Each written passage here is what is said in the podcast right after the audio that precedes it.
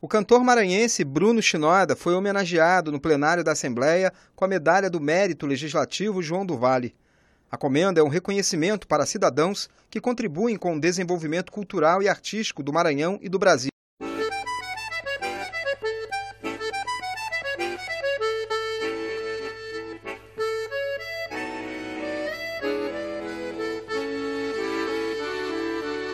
Todo mundo canta sua terra, eu também vou cantar a minha. Modéstia parte, seu moço, minha terra é uma belezinha. A praia de olho d'água lençol e araçagi Praias bonitas assim. Eu juro que nunca vi. Minha terra tem beleza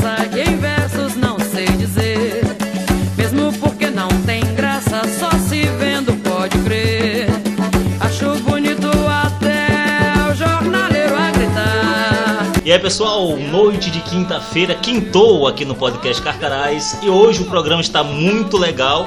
É o podcast Carcarás, para quem não sabe, é o seu tradicional podcast ultra conservador de São Luís do Maranhão. É, nós somos os ultra direitistas, direita radical, aquele pessoal que ninguém quer ver perto, que come bebezinho no café da manhã, né? O, o, o estagiário tá gritando aqui ao fundo.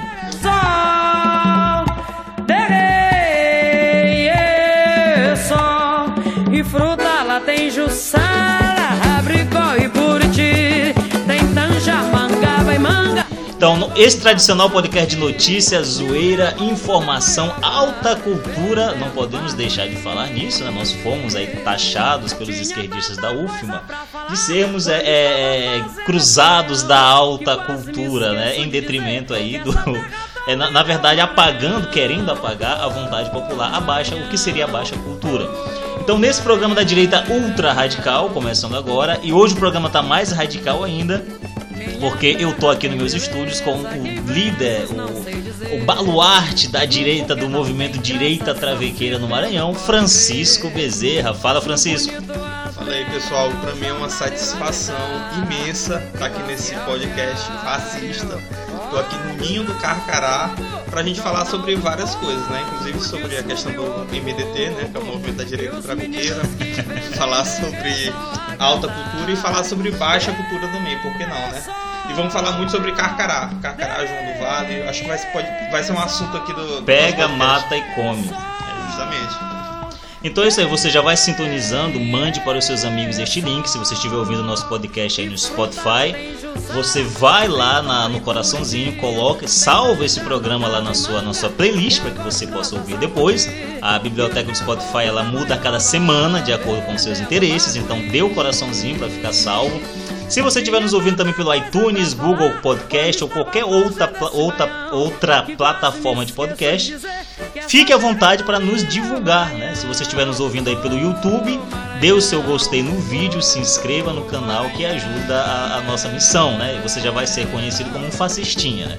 Não vai ser um ultra conservador como nós, né, Francisco? Não, não. Aqui é ultra conservadorismo raiz. Aqui é raiz, para você anos ser. De estrada. Anos, anos de estrada. Então você não vai ser um, um, um, um, um membro da direita ultra conservadora que bate continência para ultra de manhã mas você já vai ser um fascistinha. Então mande esse link, curta o nosso, o nosso canal no YouTube e se inscreva. E eu volto daqui a pouco com Francisco Bezerra, Bezerra que é jornalista, podcaster e membro da direita travequeira. Que porra é essa? Daqui a pouquinho no vou podcast. Explicar, vou explicar. Carcarás. Não sai daí. Minha terra é uma belezinha a praia de olho d'água, lençol e araçagi, praias bonitas assim. Eu juro que nunca vi. Minha terra tem beleza que Então voltamos com o podcast Carcarás, o seu tradicional programa de notícias, entretenimento, muita zoeira e, claro, recheado de fascismo. E eu estou aqui com ele, o cara que estreou recentemente como podcaster no podcast 90 e poucos, é isso? 90 e pouco, podcast. No, 90 e pouco podcast. O podcast da família tradicional brasileira. O podcast da família tradicional brasileira. É, o Francisco Bezerra, que também é jornalista. É, não, tem, não, você- peraí, cara. Não fala isso não. Tenho vergonha de falar. Eu sou o Francisco. Tu é, o ca- tu é o cara que fala pro pai que virou traveco pra não dizer que é jornalista, né? É, não, é tipo o cara que virou gay pra não dizer que virou Pra não coach. dizer que virou coxa, é tipo isso. É mais ou menos isso. Coach jornalista é uma raça meio menosprezada, né? Na, na- É. na- na- pela população brasileira. É, Exatamente. Então, Francisco Bezerra é podcaster também, né? O... Não chega ao nível do Carcarás, né? Não, com certeza não. Eu- meu sonho era vir aqui pro podcast do Carcarado. Ah, Então, estamos realizando sonhos, né? É verdade. Então, mas é um podcast muito bom, eu recomendo. Tem ali três programas, é, até agora? ou- É, estamos no terceiro programa, a gente fala sobre os assuntos da semana, assuntos de política, cultura, o que é que está rolando no dia a dia da população, sempre numa perspectiva é, ultra-reacionária. É isso aí, então se você é da direita fascista, corre. Se você é aquele, aquele cara que quando chega na universidade a esquerda começa a te olhar torto, se você é aquele cara que estraga os almoços de família por causa de discussão política, se você é apelidado de Bolsominion, então corre lá no podcast 90 e pouco do nosso amigo Francisco Bezerra e também do Alexandre Dias, né, cara? Eu, eu queria só fazer uma propaganda aqui, posso fazer? Cara, Não pode... tá pagando não, nada, né? fica, Mas vou fazer um merchan. fica à vontade. Porque é o seguinte, tá tendo alguns aplicativos já, na, eu vou inclusive recomendar o Carcarás para lá, de agrupamento de podcasts conservadores. Ou Sim. seja, se você quer se informar, se você quer uma opinião conservadora, não vá assistir Globo, não vá assistir é, canal de TV. Lê o Estadão. Lê o Estadão, nada disso. Cara, vai na mídia alternativa, nesses sites alternativos aí que estão surgindo. Alguns com qualidade, outros com não tanta qualidade, mas que de, certa forma te dá um ângulo diferente, uma, algumas informações que a mídia te esconde, né? Sim. Então a gente está sempre trazendo outra perspectiva e vamos dominar essa porra toda, entendeu? Cara, quem, quem lê jornal hoje em dia, pô?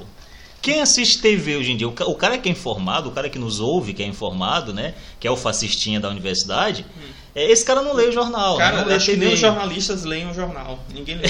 ninguém, ninguém lê, né? É, porque, bicho, é, eu lembro, eu tava até vendo hoje cedo o, aquele vídeo, do- daquela compilação que, que eles fazem no YouTube, do, do- do- dos formadores de opinião e especialistas opinando sobre a candidatura do Bolsonaro. Cara, aquilo ali é hilário, pô. Ah, é que aparece o hilário. André Asa, o Reinaldo Azevedo. Carlos Andreasa, Reinaldo Azevedo, João, João Pinheiro, Joel Pinheiro, aquele cara lá que tá na, na Jovem Pan o tempo todo, o Guga não sei o quê. Guga Noblar, cara. Ele é filho do Ricardo Noblar, que é da esquerdistão, esse cara aí. todos unânime falando que Bolsonaro, afirmando, né, com seus dados e as suas pesquisas, as suas estatísticas, que Bolsonaro perderia para qualquer candidato no segundo turno. Não, esse pessoal vive numa bolha. E a última agora é que a, a reforma da Previdência ia melar, né? Porque Bolsonaro não consegue articular com o Congresso. Exatamente.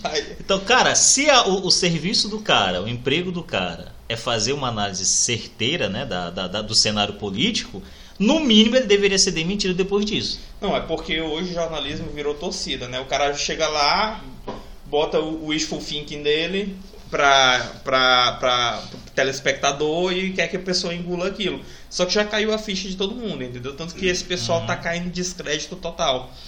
Eles eles transformam o que deveria ser uma análise isenta, e alguns Sim. ainda fazem, né? Ainda Sim. tem gente séria e tal, que, que coloca realmente a informação da maneira que deve ser colocada. É, o Pingo nos Is ali é um exemplo, né? É, colocam uma, colocam a informação, a, a sua opinião baseada em fatos, né? Mas tem gente aí que só coloca simplesmente o que ele quer que a política brasileira seja e fala aquilo como se aquilo ali fosse a realidade. E na hora que a realidade bate na cara, eles quebram a cara o tempo todo. E, e isso daí não é de hoje. Se vocês forem pegar os analistas de esquerda, os economistas de esquerda da época do regime da União Soviética, todos eles falavam que a União Soviética era um belíssimo regime, um belíssimo sistema econômico e que ia dar muito certo, né? E que o capitalismo iria implodir, né? Uhum. Ir- Iria deixar de existir.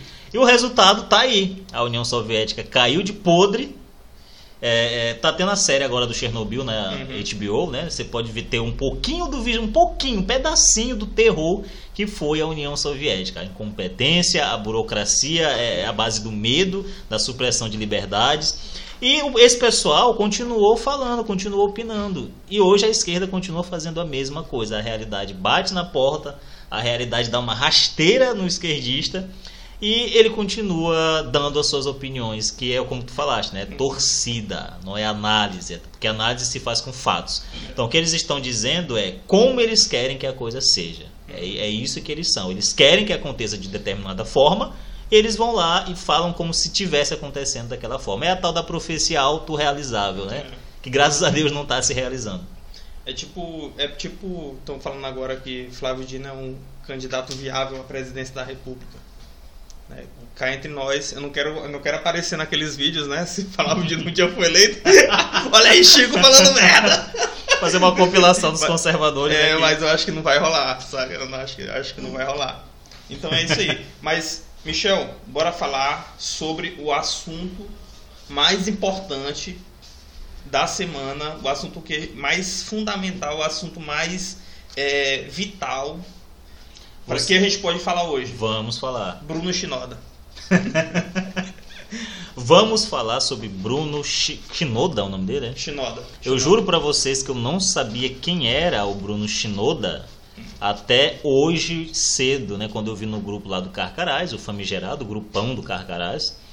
É um grupo que só tem assunto de alta cultura, quem tá lá sabe muito bem, a gente só fala sobre, sobre conservadorismo, literatura, filosofia grega, alta cultura, só eu, isso. eu entrei agora e tô quase saindo porque eu não me acho no nível do grupo, entendeu? Eu me sinto inferiorizado na hora que eu.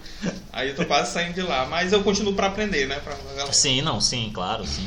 Então, pois bem, então, é, hoje eu fiquei sabendo quem era esse cara, pô, que é uma espécie de, de Eu- cantor eu- cover. Eu posso falar o, quem é Bruno Shinoda. Bruno Shinoda, ele é um cantor conhecido por tocar em todas as baladas possíveis de São Luís. É, o cara é onipresente, é? Onipresente. Às vezes ele toca, ele tipo tem aquele, aquela bi, bilocação. bilocação. É quase o santo da igreja. Aí ele toca numa balada aqui, aí na do, no outra hora ele tá tocando lá e o cara toca swingueira, sabe? Sim, Sabe o que é, é swingueira? não faço ideia. É tipo uma degeneração do axé. Com as Caralho. batidas assim, tá, aquele negócio de, de rebolar, etc. Eu não sabia que era possível existir algo mais degenerado que o axé, né? Não, cara, Tá assim, aí. eu acho que tu tá. Tu tem que. Essa tua alta cultura aí tá muito desatualizada, cara. Vamos, vamos se atualizar, porque a swingueira. Ela tá até deixando já de ser o. o, o o, o boom do momento, porque já tem um Sim. funknejo, que é a mistura do funk com sertanejo. que é- Hou- Houve uma funkalização da música brasileira, né? É, tudo virou funk. Termos que o funk inventou, novinha e tal, não sei o que, É, vai descendo, se espalhou todo o mainstream musical brasileiro. brasileiro, forró, sertanejo. Aí o que é que acontece? Nessa, nesse, nessa mistura, Sim. Sempre rola de que o sertanejo grava uma música, a música estoura, Uhum. aí eles transformam em swingueira. Ah, é uma versão. Aí o funk, aí o funk Sim. faz uma música e estoura, aí o Wesley Safadão vai lá e transforma em, Transforma em forró. em forró sertanejo, sei lá, em techno forró. É tipo o reggae maranhense, né? Que pega música internacional e regrava em ritmo de reggae, né? É, justamente, é, é- é aquela coisa, tipo, é, Juntos e Shallow Now e tal, ele, estourou lá, eles gravam aqui na versão deles e tal. É, É um- o modo latino ativado. Justamente, aí eles. Aí aí te- tem essa, essa promiscuidade, entre aspas, né, de- dos ritmos. E o cara é cantor de swingueira. Sim. Só que ele ganhou destaque hoje, dia 11 de julho, porque ele foi condecorado na Assembleia Legislativa do Maranhão, nos nossos representantes, no, no poder máximo do legislativo é, estadual, que é aquele pessoal que faz as nossas leis, que é, aumentam nossos impostos, que prende. extremamente capacitadas. Estagiário, com licença, eu tô brincando. Ei, pega uma cerveja pra mim por favor. É o no- Pedro, nosso estagiário, Pedro Souza, está querendo participar do programa. É só que ele, ele não tem, não tem cacife pra poder Não participar. tem, não, aqui é só gente da direita ul- ultra conservadora. Ultra conservadora. Sim, aí Sim. o que acontece? Ele foi condecorado hoje para a questão da, da medalha João do Vale de mérito cultural. Sim. Ou seja, ele foi colocado hoje num patamar dos grandes baluartes da cultura maranhense. O cara que é um conhecido por cantar em festas de baladas aqui da cidade. E aí a gente começou a ficar se perguntando, eu inclusive postei assim de uma maneira um pouco irônica, só que um pouco é, neutra, né? Falando, ó, o Bruno Shinoda ganhou uma medalha de, de mérito cultural na Assembleia Legislativa do Maranhão por ocasião da indicação lá do Adriano Sarney. Uhum. Foi uma chuva de revolta, de negada muito puta com isso aí. Porque, ao meu ver, eu acho que deve ser uma posição que tu compartilhas, Uhum. isso depõe tanto contra nosso patrimônio cultural, correto? E também depõe contra a própria credibilidade da nossa Assembleia Legislativa Maranhense. Pô, quer dizer que é esse tipo de, de, de cultura que eles valorizam né, dentro daquela casa. Cara, quem foi o autor da, dessa, Foi no- desse nobre ato para a cultura maranhense? o deputado Adriano, que não quer mais ser chamado de Sarney. Tem que ocultar o nome Sarney, não, né? É, mas é o deputado Adriano Sarney, do PV maranhense. Então, Adriano Sarney entende por cultura, contribuição à cultura maranhense, o swing, a swingueira do Bruno Shinoda. É. Cara, eu não sei o que comentar, cara. Sinceramente, estagiário quer dizer alguma coisa? É, nada a declarar. Eu não sei o que comentar, Francisco. Eu vou, eu, eu vou comentar. Cara, nós temos aqui no Maranhão grandes nomes para a cultura brasileira, né? Nós temos aí canonizados, né? Nós temos Odorico Mendes, tradutor, grande tradutor da Ilíada e da Odisseia, de diversos outros poemas épicos. É, se você não sabe, a Praça Odorico Mendes tem esse nome por causa dele, né? Que inclusive tem um busto lá ali perto da Praça Deodoro, descendo ali para Maria Aragão. Uhum. Tem lá o, o busto do Odorico Mendes. Nós temos grandes nomes, nós temos aqui em São Luís, em- aqui no Maranhão, grandes nomes como Gonçalves Dias, né? Que, pô, quem não conhece Gonçal- Gonçalves Dias, né? Nós temos João Lisboa, que tem uma praça com o seu nome também aqui em São Luís. E agora nós, Bezerra. agora nós temos Bruno Arthur Shinoda. Azevedo, Arthur Azevedo, Aranha, Graça Aranha, a lista é infinita. É, demais. E vivos nós temos aí, por exemplo, o pessoal da resistência cultural, né? Cara, um, li um único livro editado pela livraria do nosso amigo José Loredo, Resistência Cultural, é de contribuição à, à cultura não só maranhense, como de todo o Brasil, né, cara? O Loredo tem resgatado obras como do José Pedro Galvão de Souza, É, Estado Tecnocrata. que ele Estado. Tecnocrata. Ele vai editar, eu acho que toda a coleção do... do... toda a coleção do Galvão de Souza ele vai, ele vai colocar de volta no mercado editorial brasileiro, né? Que a direita maranhense ignora por completo, é uma direita que não lê nada e acha que guerra cultural se faz, o, o Francisco, Hum. Com micareta, né? Chama lá meio mundo de militante pra pular atrás de um trio e acha que tá vencendo a guerra, porque tá saindo na mídia. Nem, nem soltar foguete na, na- no Palácio dos Leões também não dá certo, cara. Cara, Mas- abrindo um parênteses, tu viu esse vídeo aí? Acho que foi tu que mandou no grupo, eu não? vi, cara, eu vi. Não, não fui eu, acho que foi, não Acho sei. que foi tu que mandou no grupo. Mas eu ri demais, cara, porque eles falaram que... O pessoal do MBL, para quem não sabe, né, gravou um vídeo comemorando a reforma da Previdência, o sucesso da, da aprovação, em frente ao Palácio dos Leões tocando foguete. Eu até agora, quando eu olho esse vídeo, eu começo a rir. Porque é muito engraçado eles falando. O que foi que eles falaram? Dizer pro, pro pessoal de casa. Pô, ô, nós estamos aqui, ele se referindo ao Palácio dos Leões, né? Que é tipo Sim. um monumento histórico. Sim. Estamos aqui na toca do comunista. É, Porra, meu irmão.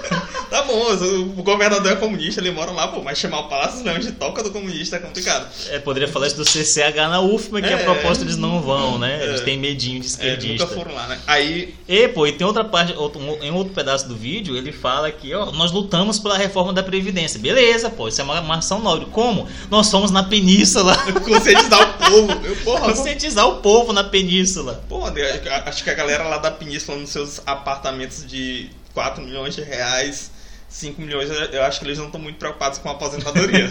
é uma opinião minha. Eles né? foram conscientizar o povo na península, Na península. entendeu? Na pe- e- Olha, o- olha o povo, a Eu- definição que eles têm de Eu, se, povo. eu- eu, se fosse eles, eu ia lá na feira da, do gente. na feira da Coab, ali no. Na Praça Deodoro. na Praça Deodoro e tal. Aí eu estaria falando com o povo, né? Mas, pô, a península é brincadeira. É porque eu acho que eles devem morar lá, aí só desceram do AP e tal, botaram um banquinho e começaram a conscientizar. Foram, foram lá no, no playground, né? Do, Não, no- do- no parquinho. No, não, na península ali do, do Espigão, né? Sim, mas o que acontece? Nessa, nessa, nessa questão aí do, da, da premiação do Bruno Shinoda, que inclusive, para quem não sabe, o nome Shinoda é por causa do cara do Link Park, Mike Shinoda. Sério? É, sério. sério é fa- fato venéreo.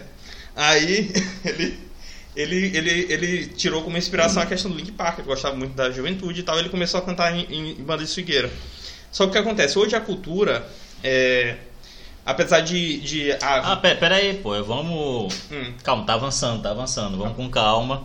Ixi, tô precipitado. É, o que foi realmente o, o Adriano Sarney, né? Hum. Adriano Sarney, que não quer ser chamado de Sarney. Ele, ele- Mas não pode chamar de Sarney. não pode chamar de Sarney, né? O Adriano Sarney O Adriano. deu, entregou um prêmio. É, Uma- João uma, uma moeda, uma medalha, Uhum. que é o maior, a maior condecoração cultural do Maranhense. legislativo maranhense. É a medalha João Luiz. é, João do vale. do Vale. João do Vale, que pra quem não sabe, compôs, né? O grande artista de Pedreiras que compôs aí o- a nossa música tema do Carcará, né, cara? É o cara. O João do Vale imortalizou, Pega, mata né? e come. Pega, Eu posso falar uma coisa do Carcarás? Sim. O Carcarás, é, o Carcará, a música dele, que foi uma música na década de 60, 70 e tal, que ganhou muita, muita relevância em termos nacionais, inclusive projetou ele nacionalmente, porque foi gravado por Maria Bethânia, foi gravado por Chico Buarque, toda a galera lá da máfia do Dendê, né, que o Lobão Uhum. fala, esse pessoal do mainstream cultural brasileiro. E o cara ficou imortalizado com a- e- essa música, especialmente, mas tem várias outras, né? Estrela Miúda é uma música que eu gosto muito. Aí, e, mas o Carcarás, ele é uma espécie de, de obra que ele traduz um pouco a questão da vida do sertanejo. Porque o, o que é que ele está falando ali? Ele está falando do carcará, que é um animal que ele sobrevive a toda a adversidade. Em condições totalmente adversas, né? Cara? aí, aí ele fala o quê? Ele tá, ele tá retratando ali o carcará, que quando, no verão, quando o sertanejo vai queimar a roça, a cobra morre queimada e o carcará vai lá e come. Vai lá e come. Quando não come, tem. Quando come, come em té cobra queimada. até cobra É queimada. porque ele, ele reflete um pouco esse modo de falar do maranhense, né? Sim, Aí que ele fala, Totalmente. o pô. bico volteado, né? Aquele, aquela maneira de Uhum. falar do povo. Ele- eu, eu comparo muito o João do Vale com Luiz Gonzaga, com Patativa Ah, da sim, Saré, sim. entendeu? Assim, que é um poeta, que é um, um, um artista Popular por excelência. popular por excelência, mas ele reflete aquilo que ele está vivendo, aquilo que ele está presenciando, de uma maneira peculiar, de uma maneira é, é, especial e muito sensível, entendeu? Ele é um cara Sim. que tem a sensibilidade para perceber aquilo ali e traduzir aquilo ali de Em uma forma música. poética. Trazer aquilo de forma poética que cai no gosto popular, né, cara? Aí, aí, assim, entrando no Carcarás, qual, qual- o que, é que eu acho interessante na música? É uma música que ele fala da questão do. Aqui no Maranhão a gente tem dois climas, né? Que é o inverno e o verão. Eu, Eu- pensei que a gente tinha quatro, cara. Não, aqui é só dois É climas. verão, calor, normaço e quentura. É, também tem isso. Mas o que acontece? Toca o tamborzinho na. Na, na, na- a gente tem o período de chuva, né? E o Uhum. período de, de, de, de calor. Sim. No período de calor, o cara queima a roça, né? No final da chuva para poder jogar a semente. Uhum. tá? E no período de, de, de- que, é- que, é- que aí vem a chuva, aí quando é, tem um ciclo do gado que a, a vaca vai vai parir, ela Uhum. normalmente ela pare no final da chuva, no verão.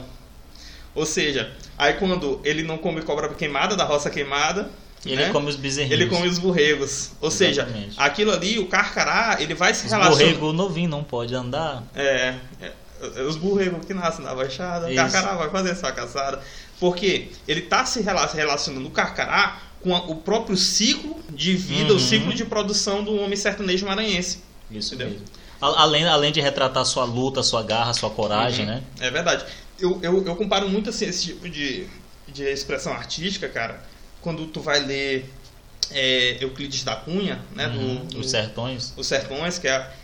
Os Sertões é a obra-prima magistral do, da literatura brasileira.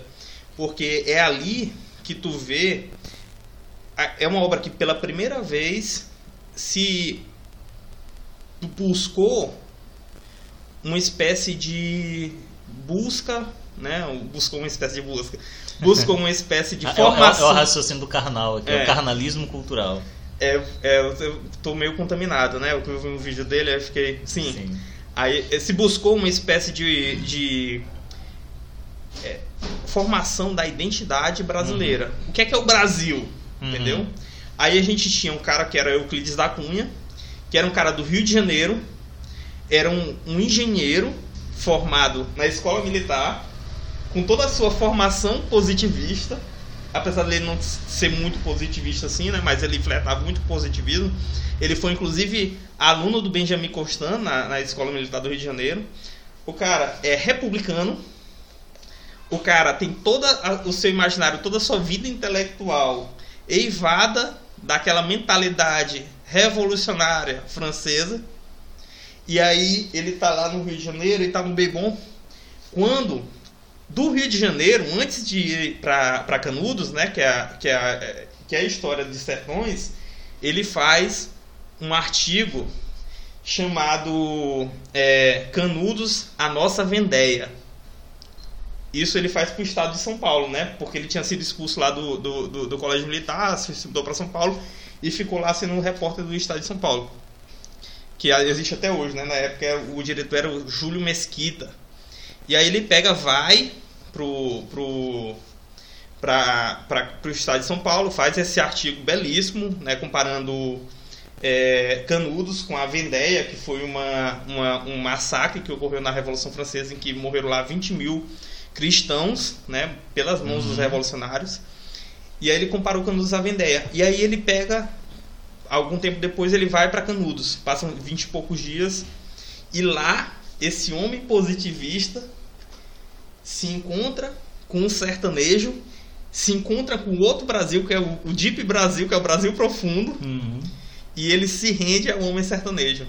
Ele fala que aquela pureza do homem sertanejo é algo que deve ser preservado e deve ser é, unido de alguma forma com os neurastênicos é, uhum. mestiços do litoral, que era como ele chamava os, o pessoal da, da cidade, uhum. né, o uhum. pessoal da, da, do setor urbano, para que a gente de fato encontrasse e consolidasse uma cultura tipicamente brasileira, uma cultura nacional.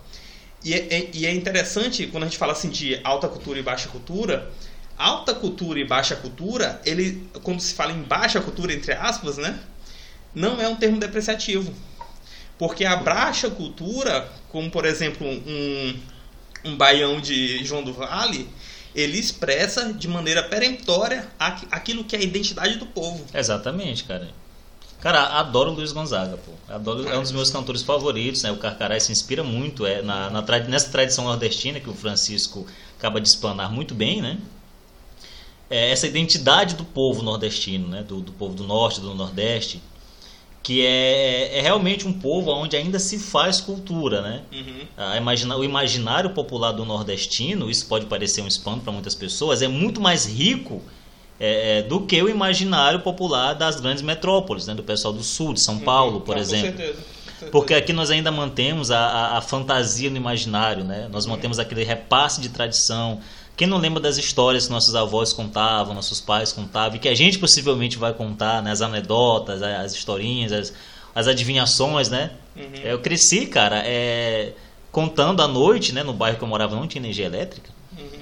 E à noite a gente se reunia, nós nos reuníamos na, na, na, na porta de casa com os vizinhos. Geralmente fazíamos uma fogueira para ouvir histórias dos mais velhos, né? Brincar de adivinhações, né? O famoso o que é, o que é, né? Uhum. E isso desde cedo, ouvindo histórias. Então é, é comprovado, isso não estou falando de cabeça, né? Se você for estudar os linguistas e tal.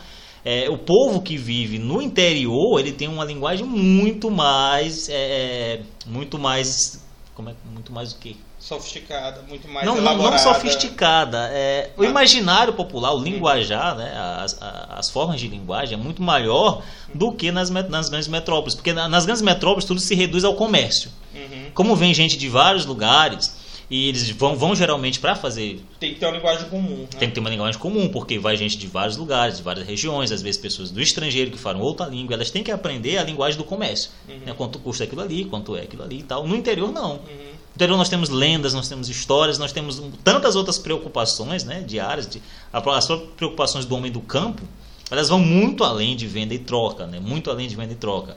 E tudo isso está é, é, é, tá muito bem expresso nas músicas de João do Vale, nas músicas do, do Luiz Gonzaga. E não à toa o Carcarás, né, o nosso humilde grupo, é, é, decidiu é, optar pela música do João do Vale como nosso tema e símbolo. É porque é isso que nós somos na universidade, ali naquela UFMA, lá no CCH, nós somos o Carcará em tempo de seca. É, porque estão so sobrevivendo à adversidade. Sobrevivendo um, em um campo totalmente hostil. Agora, eu... E mat pegando, matando e comendo. É, verdade. Comendo quem, é, cara? no sentido literal, é bom ah, dizer. Tá. é Sim. bom dizer. Ah, mas assim, só pegando Sim. esse parênteses aí. Que eu, e, eu, e, que parênteses, né? Que é, que é um negócio que eu me lembrei agora. O Euclides da Cunha, ele era um cara que ele, ele era tipo. Ele faz parte, assim, por assim dizer, né? Uhum. De uma corrente que foi muito dominante na literatura brasileira no começo do século XIX, que é a corrente naturalista, né, da qual faz parte o nosso Aloysio de Azevedo, né? Uhum. É, Raul Pompeu, que fazia parte também o, o Júlio Ribeiro, né, são autores brasileiros, que era um pessoal que ele era, eles eram muito contaminados pela questão do cientificismo, uhum. do evolucionismo darwiniano, certo? E tu vê quando nessa, na obra do, do, do Euclides da Cunha, ela é dividida em três partes. Ela é dividida na, quando ele fala primeiro da Terra, depois do homem, depois da luta, né? Depois da luta, três partes. Ele fala a Terra, que ele faz assim, que ele era meio que um geólogo amador, né? uhum. né? Ele era um cara da ciência, ele era formado em engenharia e tal. E ele fala sobre a questão da, das, da, das conformações climáticas, do, do, ambiente, da geologia, das rochas. É uma leitura dificílima, entendeu? Uma linguagem elaboradíssima. Essa parte que ele fala da Terra. Uma linguagem bem jornalística, né? Não, não, não era jornalística. Era uma, era uma linguagem técnica, cara, técnica científica e literata. Ele era um cara muito culto, assim, é, em determinado aspecto, né? Apesar do cientificismo. Ele não era um erudito, assim, mas era um cara muito versado nas ciências. E, na, e, na, e, na, e nessa filosofia é, da época. E aí ele, ele pega e faz um, um, uma descrição né, da questão da, da, da Terra, porque na concepção da época a Terra determinava o que era um homem. Uhum. Tu entende isso aí? É, é, é, aquela questão assim, ah, se, se eles são. É, porque eles foi lá cheio de preconceitos, né? Se eles são essa, essa subclasse humana, eles têm alguma coisa ali no clima, na, na, Uhum. na geografia, que determina que eles sejam assim, por, sei lá, pelo calor, pelas pedras, pela seca. Ele até faz uma descrição lá da que só vai vir na terceira parte, que é quando um soldado morre e o corpo dele, ele não fica pútrido. O corpo dele simplesmente seca.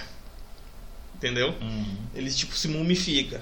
Ou seja, ele ele ele aprova com aquilo que aquilo ali era uma terra que não tinha umidade, que não tinha que não tinha água, era uma terra seca de fato. E aí, esse tipo de mentalidade naturalista, determinista, cientif cientificista, que vai fazer com que décadas depois surjam as teorias racialistas que aconteceram não só no nazismo, né, como também na África, é, em outras partes Uhum. da Europa. Porque, cara, o pessoal fala muito assim, ah, o nazismo, os nazistas eram contra as, as outras raças, os, os nazistas eram, eram, eram pes- um pessoal autoritário, preconceituoso, mentira. Os nazistas, eles eram parceiros, inclusive, de negros africanos. Só que é o seguinte, na opinião do nazista, o alemão o germânico lá tem que ficar lá na, na Europa e o africano tem que ficar lá na África, na dele, Fica entendeu? na África na dele. Agora eu vou te falar uma coisa mais interessante ainda. Cara, sabe quem é? Quem era um dos grandes parceiros de Hitler Quem na era? África? Quem? Era um cara chamado Haile Sale, Haile Salesi, Haile Salesier, que era o imperador da Etiópia, que diziam era era era descendente da rainha de Sabá, que aparece aparece no livro de Atos dos Apóstolos. Sério mesmo, cara? Aham. Não sabia. Porque tem um, tem um, o Felipe, ele encontra um eunuco, né? Uhum. E esse eunuco é servo da rainha de Sabá, ele é um etíope. o eunuco lá que tava lendo. Que, que lendo tava a lendo, Bíblia, lendo a e Bíblia, falou, como ele é que foi eu- lá explicar. Como é que eu vou entender se ninguém me explica? ninguém né? explica, justamente. É- Aí o Felipe explicou, ele falou, pô, o que, que me impede de ser batizado? "Oh, nada, né? Aí eles foram lá e batizou o cara, lá. justamente. Inclusive, isso é um grande argumento contra a questão da, do alto. Do quê? do livre exame. Porque Ah, pra exatamente, aprender, pra tem que ter um apóstolo, alguém que, que. Felipe era, pra poder te explicar. Sim, aí é o que acontece. É esse tipo de mentalidade africanista, né, de que o, esse Haile Selassie eh, utilizava na Etiópia, que inspirou uma espécie de sebastianismo, que é a fundamentação filosófica Uhum. mística entre- do Rastafari, do reggae, de Bob Marley. Os, os regueiros eram, eram descendentes de, de escravos né, da, da, da Jamaica. Eles, inclusive, cara, ele, é, reggae era tipo um, um, um, um ritmo que tocava em igreja. Se tu vê, tem umas bandas. É, É so- mesmo, cara? Era. Tem umas bandas, cara, de reggae. Tem um, Uhum. um- aquela Zion Town, esqueci o nome dessa. Tu vê aquela letra ali, pô, aquilo ali é cristianismo puro. Qual é a música? É Aquela. Zion Town. Eu não lembro. Eu, eu lembro que tem uma, uma que se popularizou aqui, porque aqui o reggae no Maranhão. Vou botar aqui, posso botar? Pode, no- a gente vai colocar na edição. Vai falando, vai Na, falando. na edição, então, quando você ouvir esse podcast, vai estar editado bonitinho aí com o reggae, que é esse aqui, ó.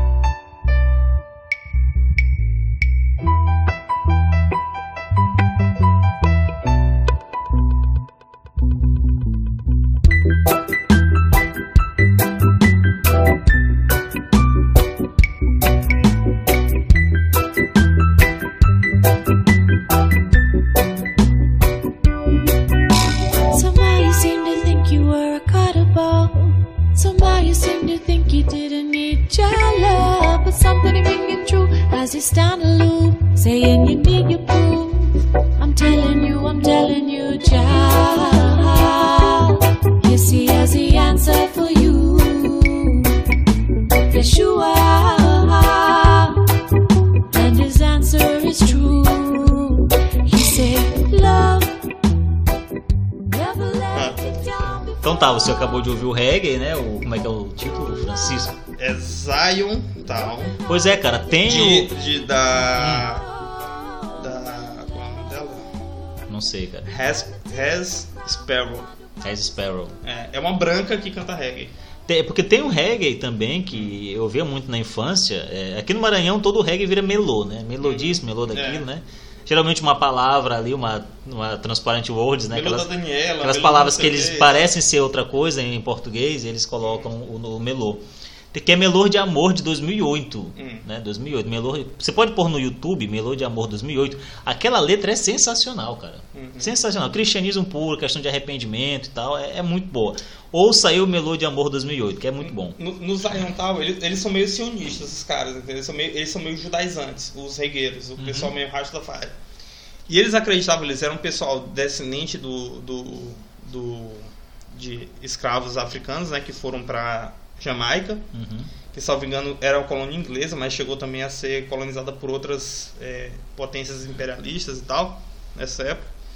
E eles tinham como, é, como objetivo uma espécie de sebastianismo africano, é porque a gente tem a questão do sebastianismo brasileiro, português, e era uma espécie de sebastianismo africano em que eles todos voltariam para a África, fundariam o pan-africanismo, que seria a unificação de todos os povos da África, sob o reinado do Haile Selassie, Uhum. que era o cara da Etiópia.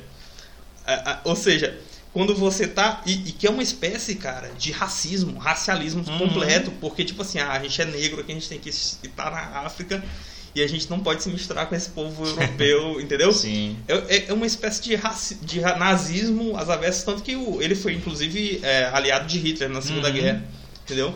E, e aí o pessoal dança reggae, né? E não tá totalmente aquém de todo esse background histórico, místico, Sim, religioso da, do reggae. E, e usa o reggae hoje em dia justamente como símbolo né, de, dessa liberdade É contra De maconha, né? De maconha, de não sei o que e tal. É uma parada assim meio louca. esse símbolo de luta, de democracia e É. o caralho, né? E tu falaste sobre darwinismo, cara, e é muito interessante porque muita gente lê Darwin e não percebe né, as implicações que aquilo ali tem aplicadas né, na realidade. Uhum. É quando você lê qualquer tipo de coisa, você tem que ver as implicações, as consequências daquilo, né? E o darwinismo é isso aí, cara. É racismo puro, saca? É o chamado darwinismo social, né? Lê lá a, origem, a origem das espécies de Darwin. Você vai ver que tá tudo lá e de certa forma o espiritismo ele acabou pegando isso, né? O que que o espiritismo fala? É, se você for ver Allan Kardec, ele vai falar justamente que o pessoal negro, é, dá essa explicação de evolução, né? Para o pessoal negro, é, ser- a África ser um continente, por exemplo, de pessoas é, mais pobres, que por causa disso sofrem bastante e tal. É, porque se você faz coisa boa e você evolui e tal, e você vai reencarnar no europeu, né? se você faz coisa ruim e tal, através você vai regredir e, e nascer na África, né? Então toda essa, essa questão de evolução, né? Como se o branco fosse uma evolução do negro e coisa do tipo. Isso está tudo em Darwin, então tem que ver isso aí com calma, né? O pessoal acha que é bobagem, mas não é não. Não, questão é- da evolução, né? Do, da, da As- raça humana. As ideias têm consequências. As ideias têm consequências. O cara, o cara pensar assim que esse tipo de mentalidade inapropriada não vai criar na sociedade efeitos deletérios, ele está subestimando Uhum. a capacidade de, de uma ideia atingir graus de psicopatia de delírio, de O histeria. nazismo começou como uma ideia, o comunismo como uma ideia, né, cara? O, que, o, o mal, que um, um estrago que um livro não faz, né? Que um pensador, um filósofo não, não, não causa, né? Como no caso do Marx. E por aí vai, cara. Então é isso aí. Você tem que tomar muito cuidado e, e é aquilo que o Olavo sempre fala. Nada está na política sem estar antes na literatura, né? É isso que o Olavo está falando, porque é o que é óbvio. É não para esses intelectuaizinhos da universidade, né? Que eles, eles vivem, como tu falaste, né? Num gueto intelectual. Eu não É. falei isso, tô brincando. Na bolha. Eles vivem, é, é isso aí. Eles vivem nesse gueto intelectual, aonde um lambendo o saco do outro, né? Rola isso. É balbúrdia. putz, putz. Tá muito, tá muito por dentro. Isso aí é balbúrdia, né? Um, um lambendo o saco, o saco do outro, né? Um lambendo o látis do outro. E pra eles a verdade, participou disso aí? Pra eles é aquela boca estagiária. Pra eles a verdade, a verdade científica se dá pelo consenso. Uhum. Se os seus pares estão falando que é verdade, então é porque é verdade. Tipo, quem é você para citar Eric Fuglin? Quem é você para trazer Olavo? Porque o meu professor tá falando que Eric Fuglin é um merda, que Olavo é um merda, né? Que o Xavier Zubiri é um merda. Não, engraçado é que, por exemplo, a- Quem cita Olavo, né? Tipo isso, é verdade. até pra, até pra, pra situar assim nessa conversa que a gente estava tendo, os próprios erros, né, equívocos que Euclides da Cunha é, comete nesse, nessa obra dele que é magistral, que é a obra O Épico Brasileiro, né, que é Sertões, são atribuídos aos erros da época. Entendeu? Ou seja, desconsidera-se os equívocos que ele cometeu, Uhum. cometeu porque ele estava eivado por todo aquele ambiente cultural, filosófico da época. E por quê? Porque aquilo que era o consenso, entendeu? Era, era cientificismo, era o naturalismo, era o determinismo, entendeu? Quando o cara ele se, se habitola nesse tipo de mentalidade, é, é lógico que é, ninguém aqui tem ideia do que é que do, do- do que é que isso vai reverberar, né? Mas agora quando a gente vê assim de um de uma, um ponto de vista dialético e externo, a gente sabe muito bem no que é que resultou, né? Que foi em regimes, regimes autoritários. Regimes totalmente autoritários. Geralmente é o pessoal que quer pensar com a própria cabeça, né? Uhum. E aí transforma o mundo à sua imagem e semelhança. É que aquela famosa frase do atribuída a Marx, né? Nós passamos muito tempo pensando o mundo, agora é hora de transformá-lo, né? E quando você tenta transformar uma coisa sem compreender? É justamente a ciência hoje em dia é isso, né? A ciência não está mais preocupada com o ser. Né? Eu estava lendo essa semana alguns artigos tomistas do Gustavo Corsão, onde ele critica muito a, esse abandono da metafísica, cara, né? É, muitos filósofos declararam o fim da metafísica, ou a morte da metafísica, quando você destrói a metafísica. Você entra numa universidade hoje, a UFMA é um exemplo disso, quando os professores lá é, é, falam sobre metafísica. Não, eles acreditam que a metafísica morreu, né? Justamente porque eles atribuem. Primeiro, que eles têm uma visão errada da metafísica. Acham que metafísica é algo espiritual, né? macumba, não sei o que e tal, ídolo, superstição, isso é metafísica. É, não leram Aristóteles. É, essa é a questão. Não fal, lhes falta Aristóteles. Falta Aristóteles para a academia brasileira. Falta, você que está me ouvindo agora que teve o azar de passar para uma universidade federal, leia Aristóteles. Ah, não, não interessa a sua área. Eu sou de engenharia, eu sou de matemática. Leia Aristóteles. Saiba o que é buscar as causas. As causas primeiras, a metafísica. É isso, cara. Se você não busca a definição do, do ser, você vai se preocupar com as suas aparências, né? Você não vai se preocupar, você vai se preocupar com a quantidade, né? Então o mundo hoje é muito quantitativo, né? E pouco é, não, não se define mais, não se busca mais a essência, o ser das coisas, saber o que as coisas são. Se busca o quê? Descrevê-las e manipulá-las. É isso, você fica sempre com, com o externo, né? sempre com um simulacro e você acaba fazendo bobagem. Então não venhamos cometer este erro. E voltando depois dessa é, de reflexão aqui é, é alta cultura pura, né? Aqui nós somos é, é, somos fascistas, mas entendemos de alta cultura. É, voltando para o, o- o tema deste podcast, que é o nosso queridíssimo Bruno Shinoda, não tenho nada contra o Bruno Shinoda, não sei Também nem não. não sei nem quem é. Inclusive já fui em muitas festas que ele tava tocando. Cara, hoje em dia, tu- assim, é, sertanejo, é, swingueira, o cara não, não pode ter preconceito. Porque se o cara quiser pegar a mulher, ele tem que ir na festa dela. eu acho que foi o Alexandre que me falou algo parecido, eu não lembro agora. É isso, mas é isso aí, cara, né? É isso aí. É, então, é, eu não vou, eu sou noivo, né? Sou muito bem comprometido. Então eu não vou, não conheço, não, não conheço as músicas do Bruno Shinoda, não tenho nada contra ele. Cara, mas assim, é só pra gente Sim. fazer uma homenagem a Bruno Shinoda, já que ele foi Sim. é, contemplado com essa Prêmio, meda- prêmio João do Vale. é, medalha João do Vale. Medalha João do Vale. Assim, uma honra cultural altíssima. Eu trouxe aqui um. Ah, um ah, somente as, as faixas do último CD dele, 2019. Que aí eu vou só ler os títulos das músicas, né? Pra gente poder apreciar um pouco desse. vai lá, então você que tá afim de ouvir o Curtir uma Swingueira, é, pega o papel e caneta aí. Anote. Fra- Francisco vai agora Bote desse- no YouTube, no, Spotify, pra você apreciar toda a obra artística. apreciar a alta cultura maranhense. Momento de alta cultura maranhense. As músicas do CD. Primeiro, Amiguinhas na Bagaça. Amiguinhas na Bagaça. Outra música. Vamos pra Gaiola. Gaiola é uma festa que tem lá na, na- Acho que é na Penha, alguma coisa assim, lá no Rio de Janeiro. Ah. É uma festa do tráfico, né? Malemolência. Essa é a Ah, 4. tudo bem, né? A 4. Terremoto. Tá aí tudo bem, né? Sim, sim. Terremoto eu acho que tem inclusive alguma relação com Meteora, né? Que é o, o álbum do Link Park.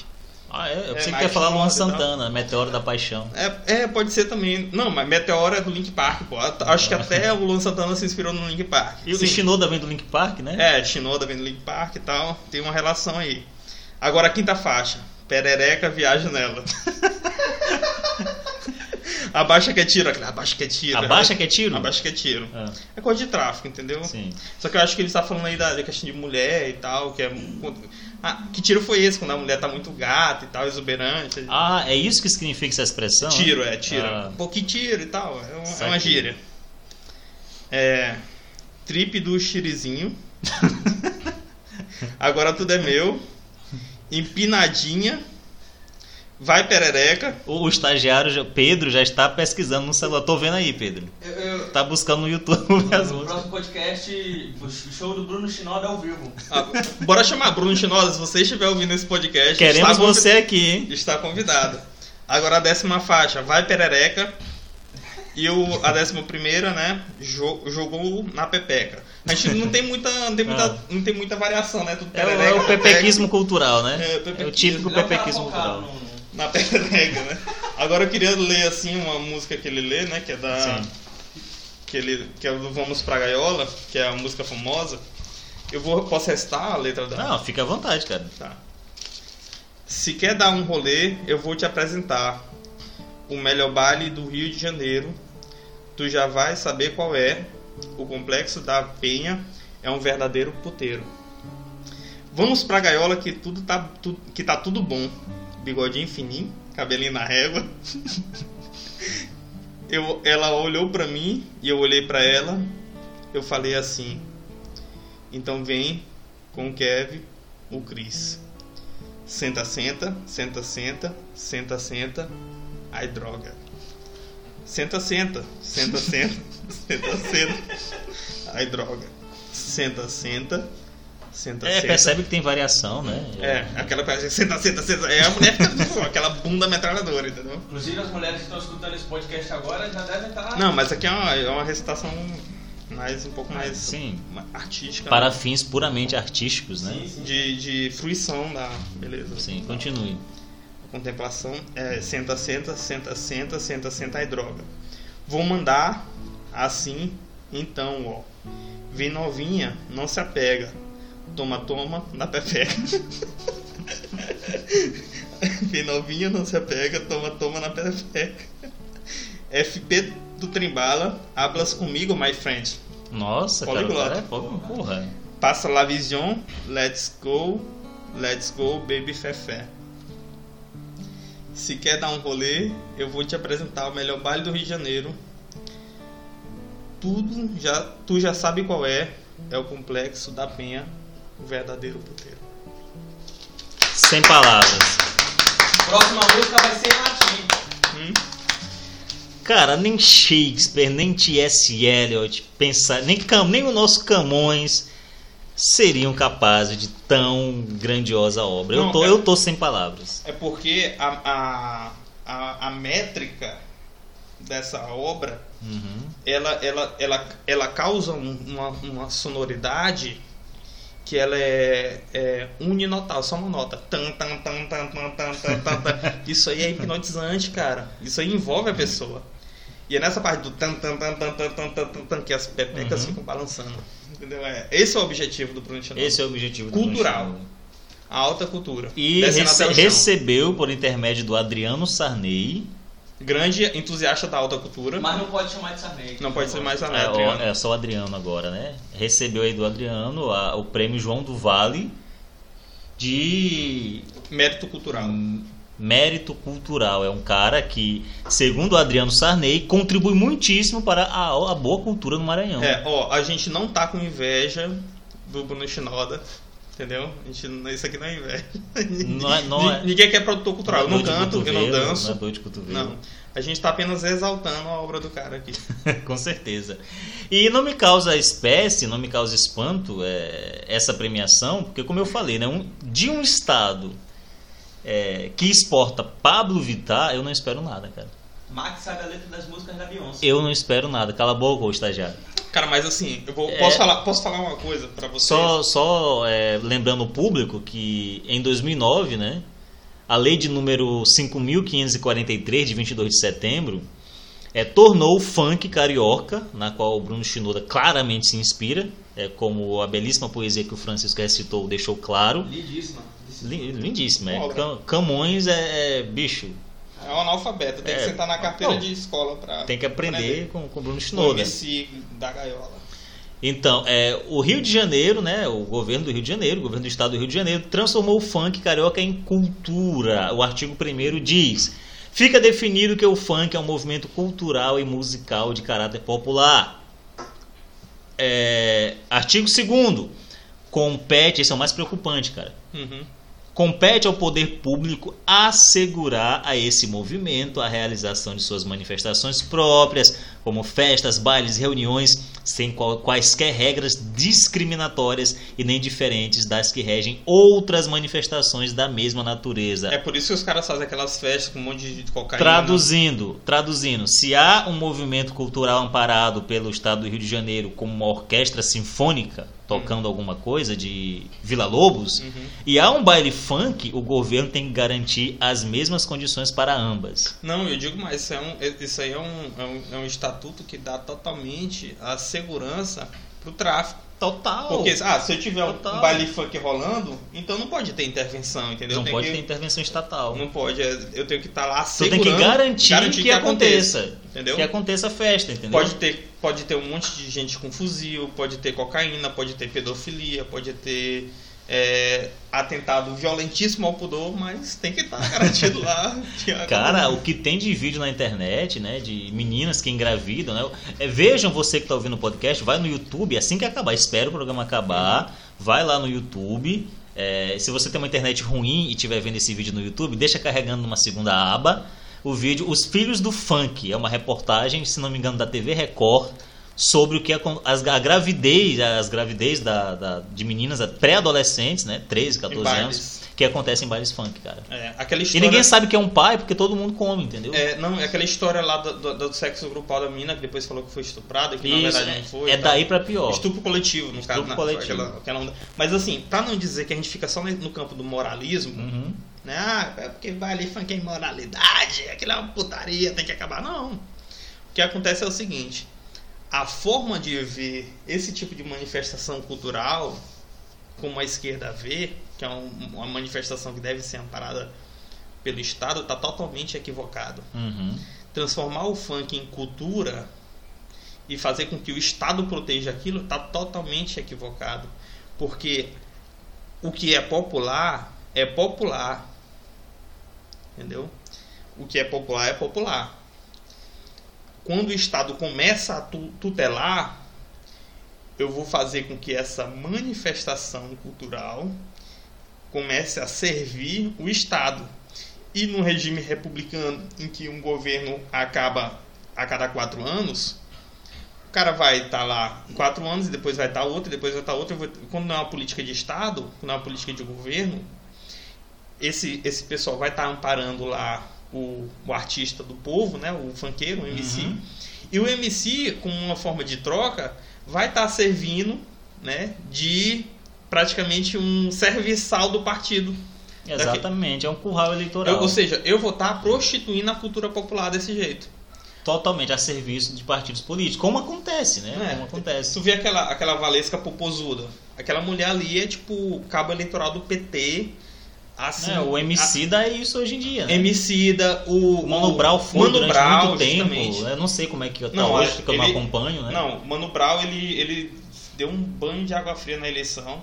Que ele falou aquela, par- que ele falou aquela parada lá, não sei se tu viu, pô. Eu vi aquele, aquele. No começo do PT, que ele falou que o PT tá. Não, que ele, que ele, que ele tava, tava lá, o PT tava Boulos, Boulos. tava. A o turma toda. Caetano Veloso, tava Manuela Haddad, Dávila. Bicho, aí todo mundo lá, é, agora é a hora da virada e tal, vamos ganhar o Bolsonaro fascista e tal. Ele, pô, vocês perderam o contato com o povo, volta pra base, irmão. É louco Tem, aquilo ali. o PT tem que voltar pra base. Tem que irmão. voltar pra base. Não tá mais falando com o povo, tá errado. Volta pra base, irmão. Exatamente. Cara, aquilo ali, aquilo ali foi um banho de água fria. O Caetano Veloso quase desmaia na hora. a Manuela Dávila ficava com aquele sorrisinho amarelo, todo mundo sabe, ficava se olhando, sabia o que é que fazia. Você sabia o que fazer. Cara, porque na época o Mano Brown foi um cara que ele foi muito ajudado pela Marta Suplicy, entendeu? Uhum. É, Era- o, o Suplicy vai, vai no show do Mano Brown, né? Justamente, aí ele, ele até hoje ele virou um, Um meme, né? Por Não, é, não, é, o Mano Brown no caso é Ah. um, um Um cabo eleitoral, é um cabo É um cabo eleitoral do eleitoral. PT, entendeu? Tem uma, uma- se vocês forem ver, uma, uma- quando saiu aquela polêmica com o Lobão, né? Que o Lobão é. Ah, Não, calma aí, eu só, só Sim, me sim. diga, Hum. você que é fã dos Racionais MC, você que é conservador de direita fascista, que curte ultra, ultra radical. ultra radical, que curte Racionais MCs, me diga um álbum do Racionais MCs que superou aqueles primeiros álbuns da década de 90, Não, feito não, agora. não, não existe. Agora é só sobre Não Marighella, existe. porra. Não existe. Ninguém nem liga pra isso aí. Aquele outro lá, qual é o nome do, do álbum dele? Que é tipo a capa, que é um cara com a.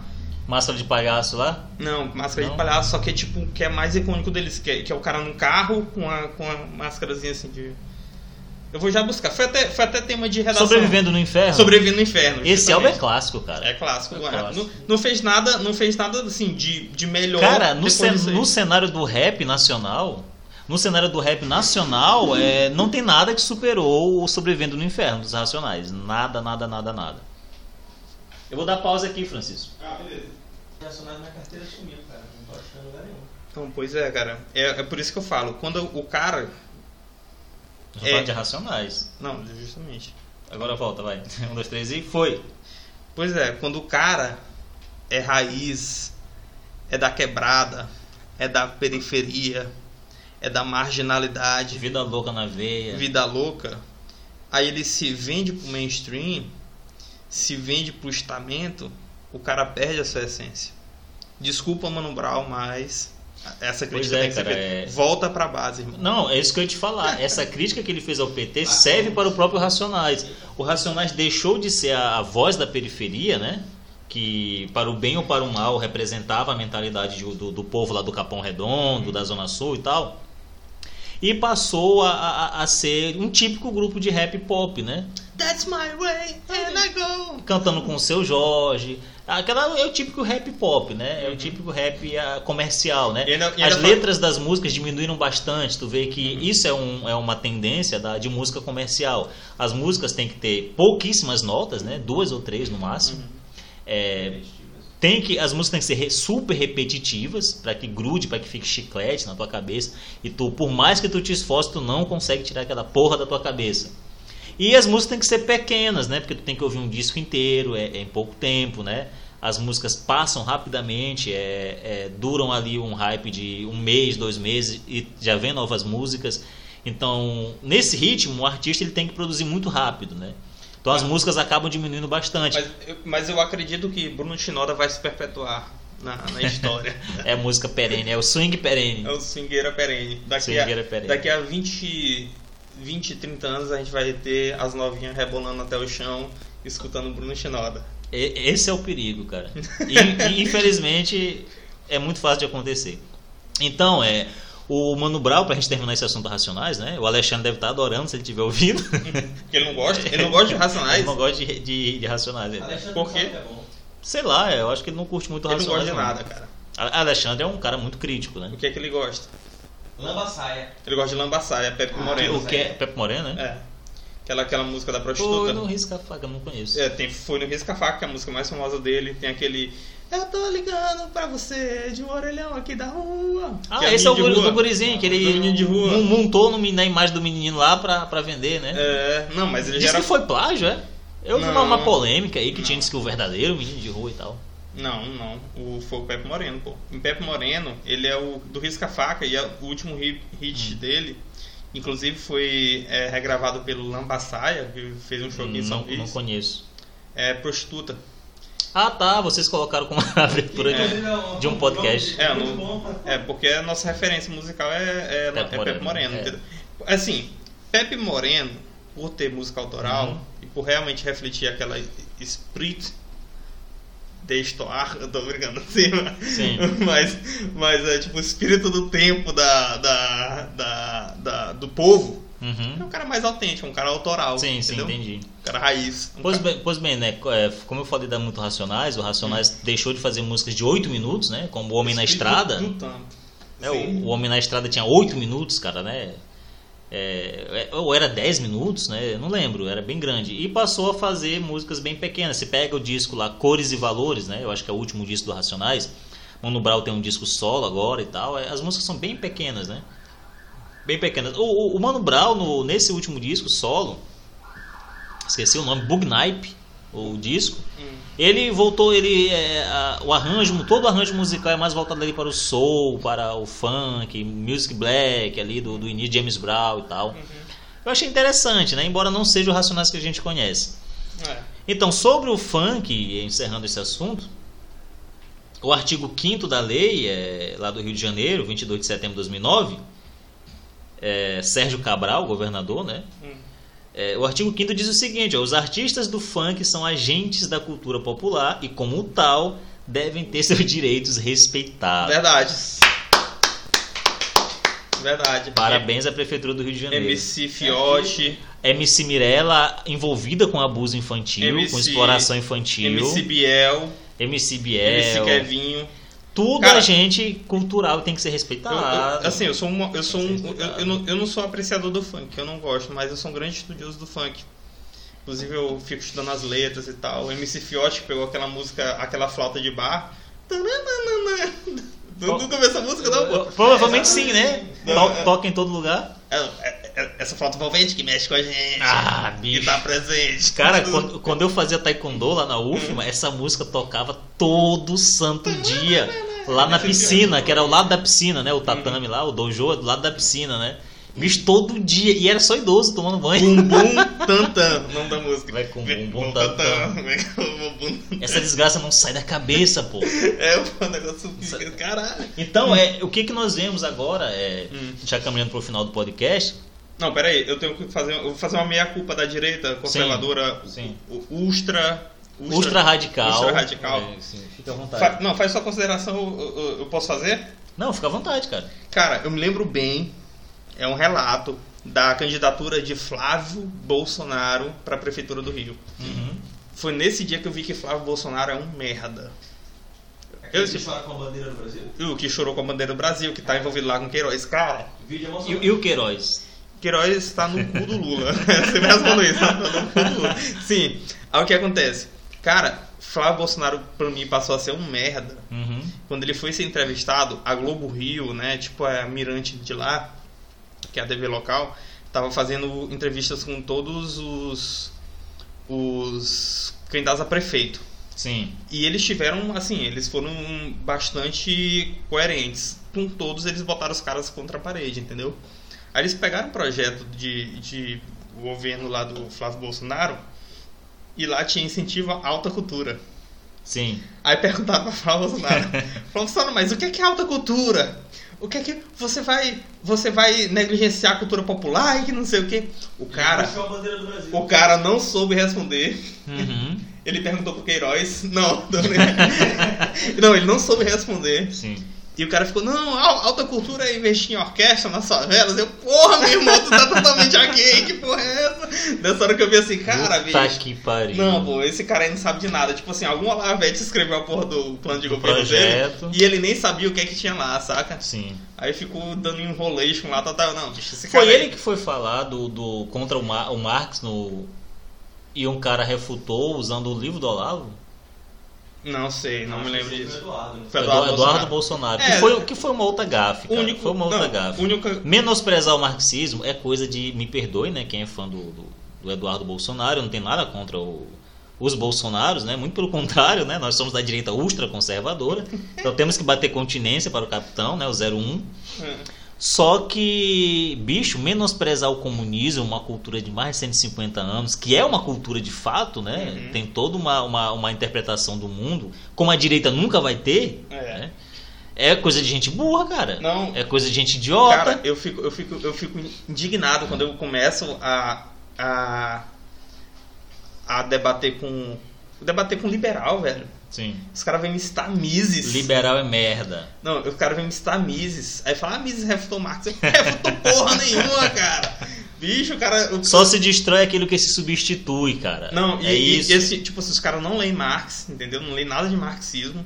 Os caras ah, se acham Não acho que eles, eles não leem nem Mises, saca direito? Bicho, ele se acha, esse pessoal se acha capacitado porque leu dois artiguinhos lá do Instituto Mises Brasil, pô. É, cara. Porque eu ouvi o podcast do. do como é o nome do cara? Flávio. Do Bruno do Garchag. Bruno, Bruno Garchagen, pronto, se acha capaz de, de, entrar na guerra cultural e vencer, né? E Não, vencer. pô, cara, é impossível isso aí, Eles impossível. estão discutindo economia, porra. Vai se, porra, vai se fuder, cara. Não, aí- Direita, a- a- o debate sobre o comunismo não é mais economia, cara. Eles estão fazendo o jogo da esquerda. O debate é na cultura. Eu- eu o pessoal de Frankfurt entendeu isso muito bem. Não, Adorno, é, o Ro- Roca- Adorno Horkheimer, é, é, o cara que escreveu Eros de Civilização, como é que é o nome do desgraçado lá? é o Marcuse. É, Herbert Marcuse, todo o pessoal de Frankfurt. É, o George Lucas, você tem que ler George Lucas, cara, senão você não vai entender o que é o marxismo hoje, né? o que é o comunismo hoje. Então o cara lê um artiguinho de Mises, lê lá o cálculo econômico Várias- sobre socialismo e acha que tá abafando, né? Tem vários aut- autores também, tipo o argentino Ernesto Laclau, Isso, o, exatamente. o Saul Alinsky também, que é americano. Saul Alinsky, isso Aquilo é bem imprescindível. Agora sim, Saul Alinsky era louco, né, cara? agora eu vou te falar. Qual vai ser a saída da esquerda para os próximos anos? Guardem esse nome. Tabata Amaral. Sério? Tabata Amaral está sendo financiada pelo nosso Jorge Soros. Quem é o nosso Jorge Soros? Jorge Paulo Lema, o cara mais rico do Brasil. É o metacapitalista por trás Cara, de todas as revoluções progressistas. Né? O dinheiro, o dinheiro que tu paga na conta da Semar vai pra conta do Jorge Paulo Lema. O cara é dono da Semar.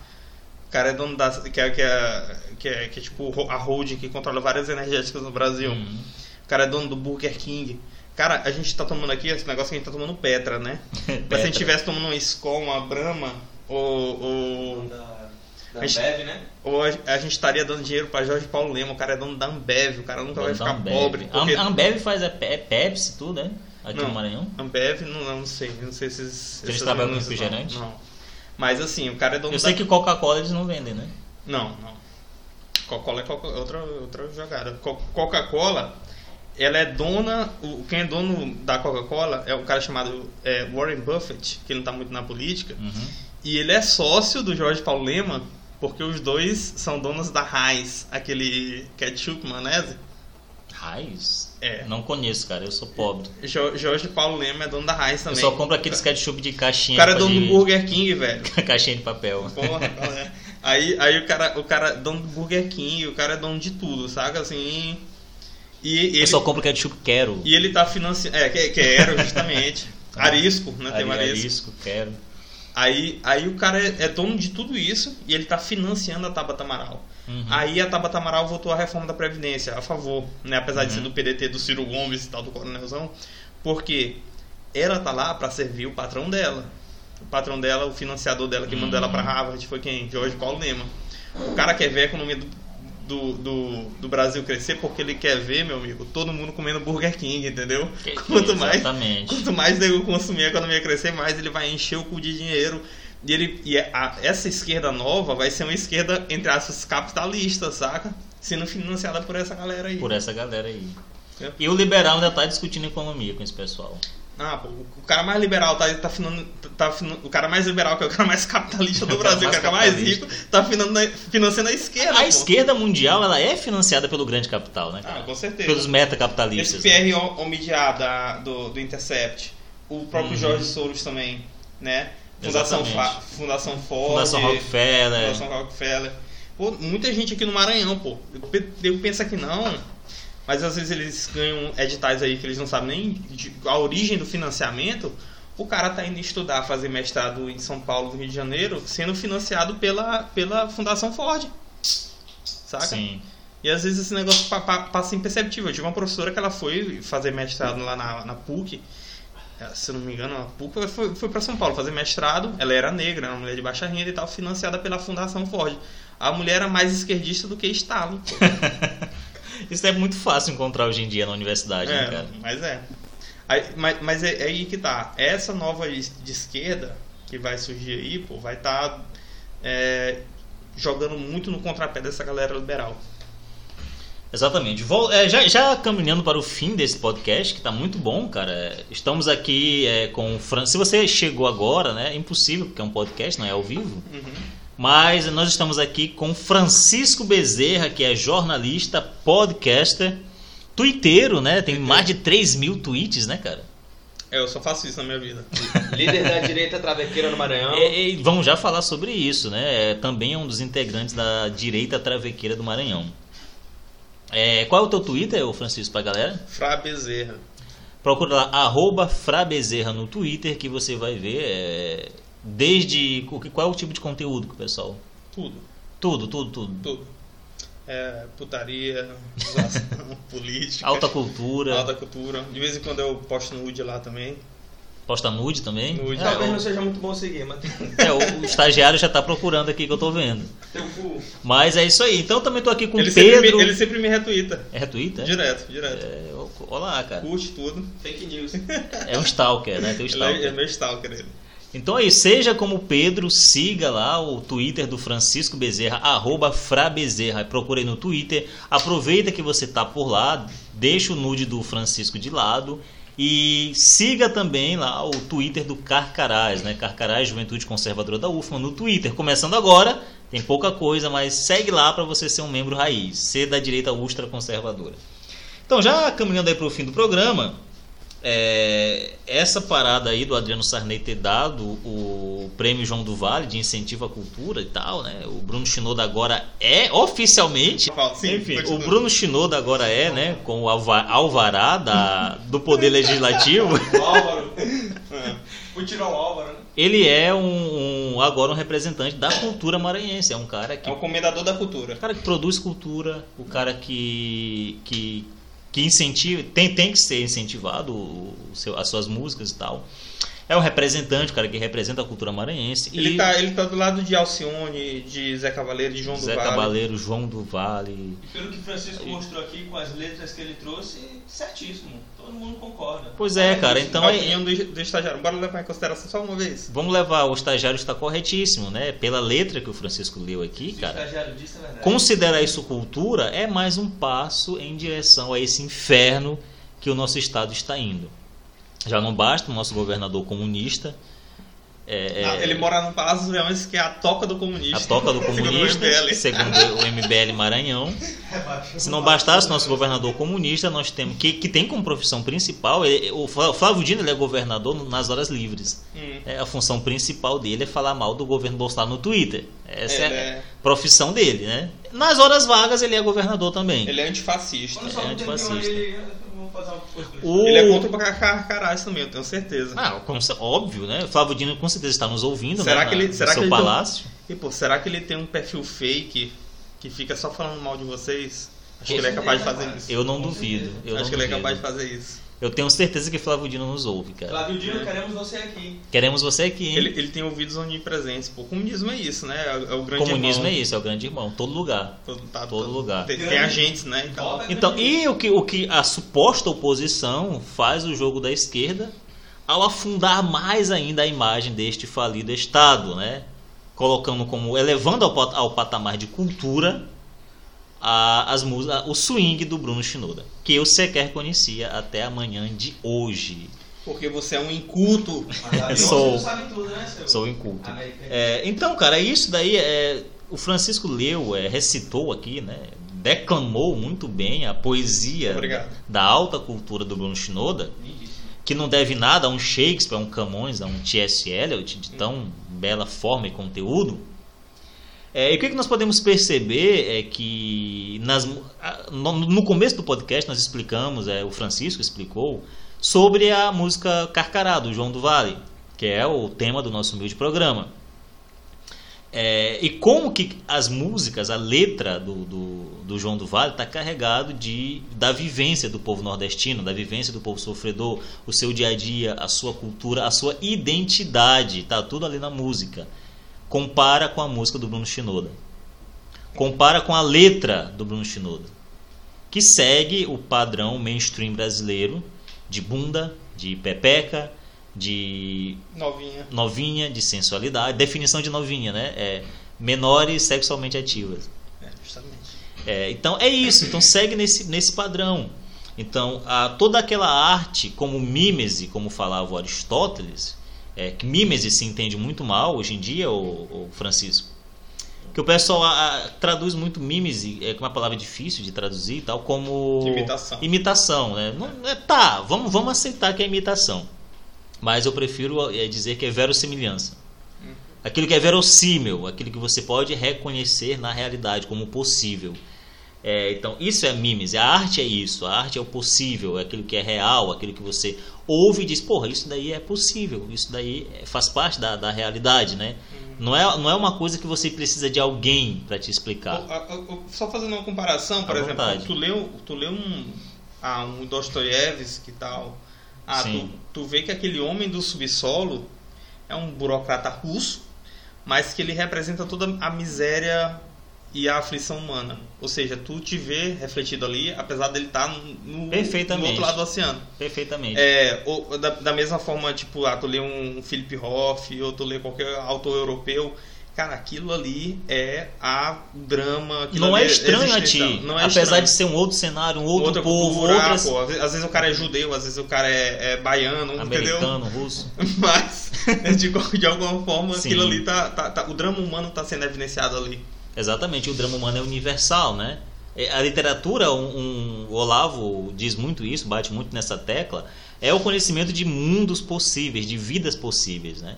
É aquilo- a vida, o que é uma vida possível? É a vida que você não viveu, mas poderia ter vivido. Isso é arte. A arte é mímese, né? Leia a poética de Aristóteles.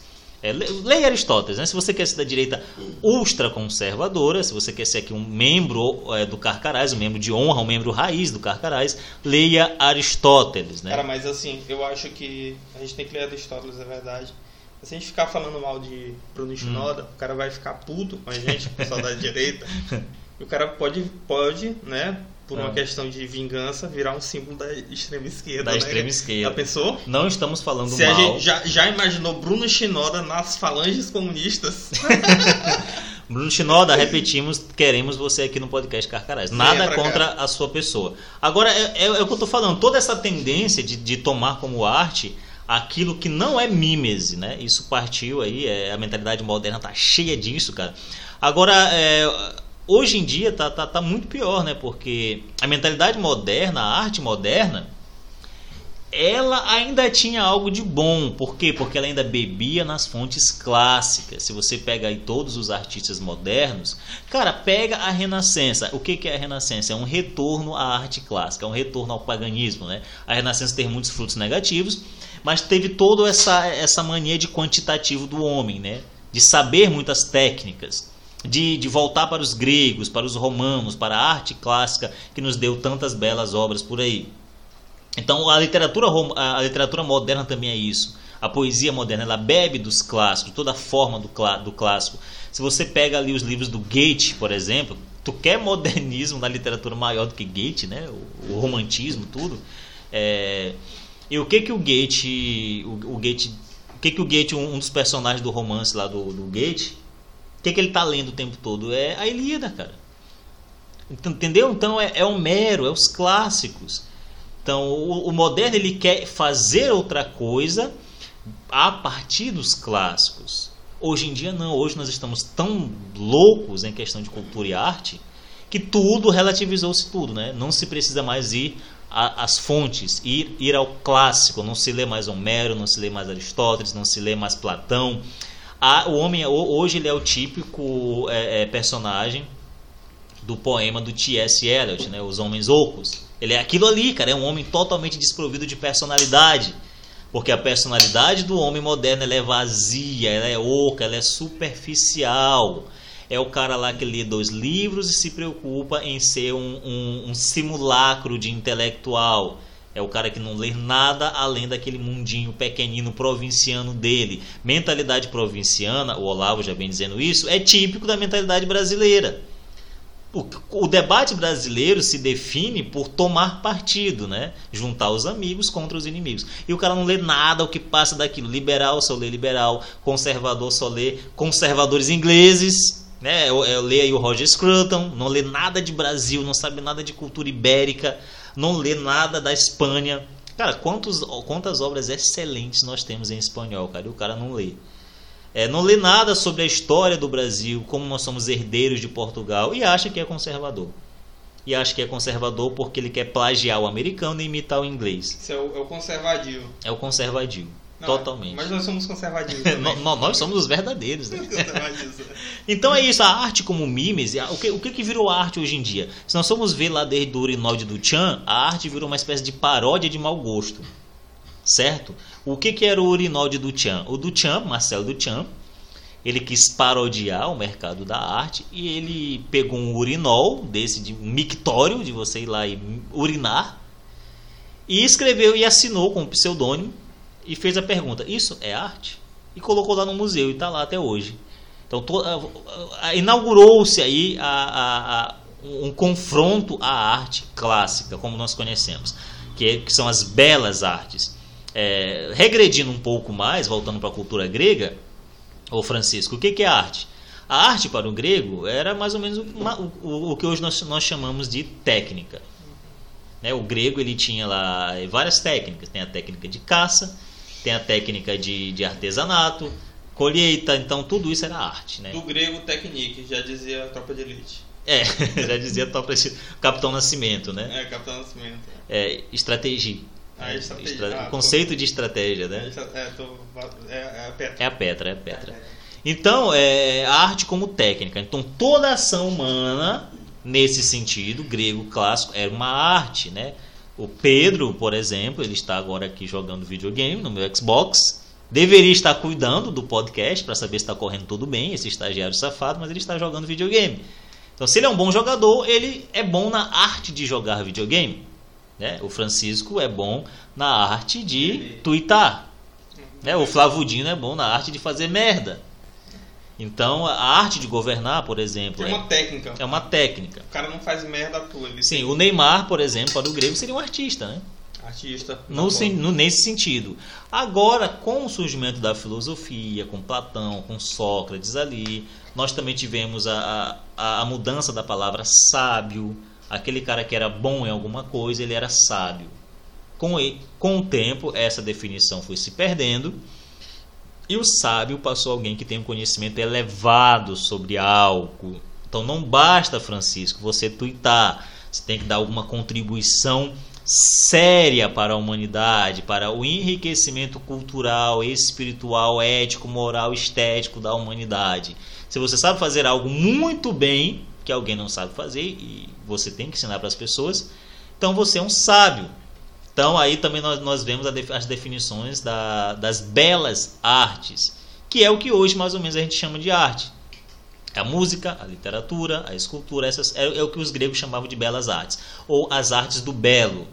né? Então a arte, nessa definição aí é, é clássica, Platão ele vai falar muito sobre isso, né? se você quer ler sobre arte, esqueça as suas aulas do ensino médio da sua professora feminista. Esqueça, jogue no lixo, né? coloque na lixeira todas as aulas, é, esvazie, formate o seu HD, coloque na lixeira todas as aulas sobre arte da sua professora feminista. Leia a República de Platão. Verdade. Platão ele vai questionar bastante o papel da arte na república, na cidade, na polis grega, porque a arte ela influencia, a arte ela está o tempo todo influenciando o seu comportamento, a música, a poesia. Platão chega a questionar os poemas de Homero, certo? Então, é por quê? Porque música e moral, como já nos ensina Ro- Roger Scruton, eu não sou muito fã do Roger Scruton, mas tem que tirar o chapéu para ele sobre isso.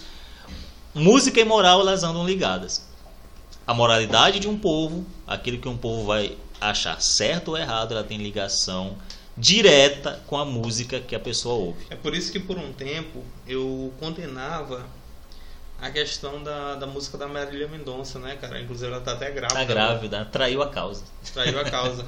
Traiu a Antigamente causa. ela só falava de mulher que dava chifre, mulher que bebia, mulher que não sei o que. Ou seja, a- a- essa mulher aí, ela tá simplesmente relativizando a questão da- do adultério, da traição, da. da Quantas e quantas jovens não se influenciam com Marília Mendonça, cara? É. Com a MC Guimê, com a MC Mirella, que vai na porta da escola. MC Guimê, cara. MC Guimê. Tu tá velho, viu?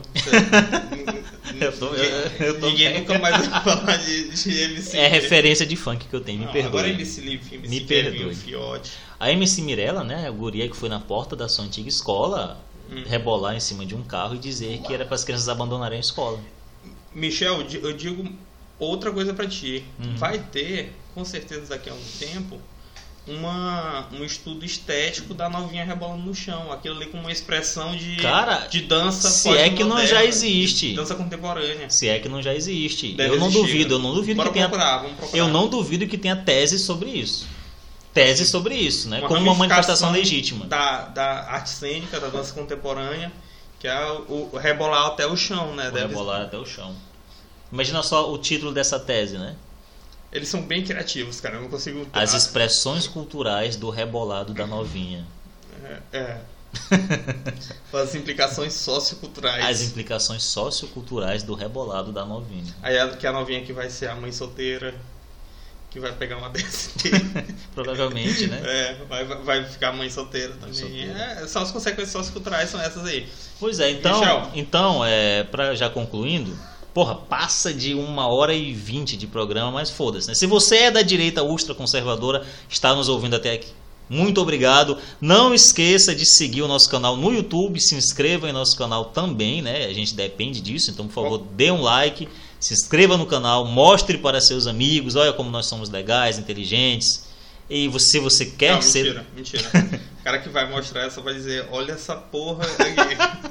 Cara, mas Pode assim, ser, o pode Joe- ser. O Joey Rogan Uhum. fez um podcast com o Alex Jones Uhum. de 4 horas e meia. Ah, ó, tamo, tamo bem, né? Não, a gente tá. Tamo bem. Não foi nem um quinto ainda. Não foi do- nem um quinto ainda. Bora, toca o pau. Pois bem, então não se esqueça de ir lá no nosso canal no YouTube e se inscrever. Nós queremos bater a, a, a meta aí de mil inscritos. Nós estamos começando agora, nós não temos muita coisa no canal, mas o que tem lá eu garanto, modéstia à parte, que é muito bom.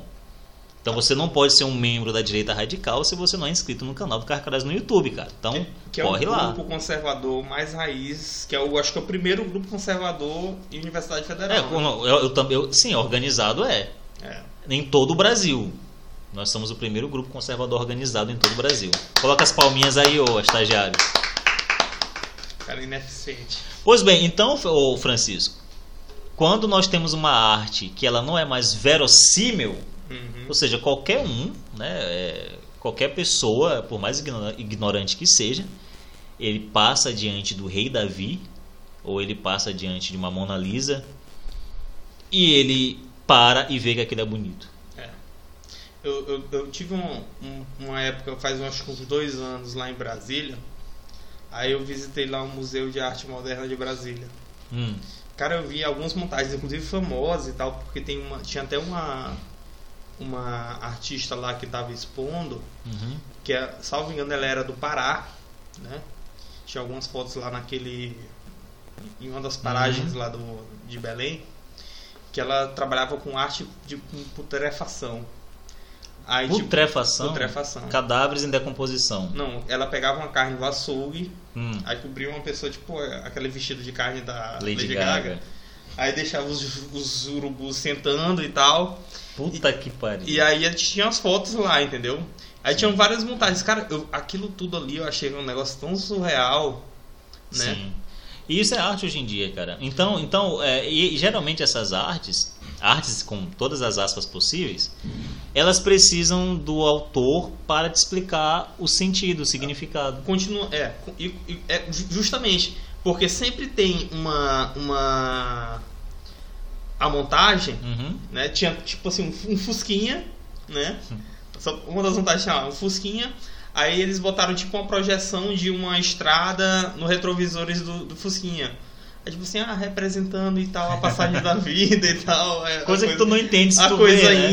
indo e tal. Aí eu, ah, tá, legal, interessante. E a menina lá, que era a guia do museu, super modernoide, me explicando lá empolgada e tal, porque eu tava querendo realmente ver Uhum. e tal, entender. E ela me explicando lá super empolgada e, e- e percebendo meu interesse. Só que ela começava a explicar, eu ficava assim, não, cara, isso aí é, tipo. Não, não tem técnica aplicada aí, não, Não, não, tem, é não arte. tem técnica nem conteúdo. Aí né? eu, aí eu peguei e fui na Catedral de Brasília, que aquilo também é um horror, cara. Horrível aquilo ali, cara. Um barulheira. Sem transcendência alguma. Cara, no- tu chega lá. Niemeyer fez aquilo ali pra ser assim, né? Não, Sem é, é transcendência. impossível uma pessoa assistir uma missa ali, cara. É tipo um, um galpão aquilo ali.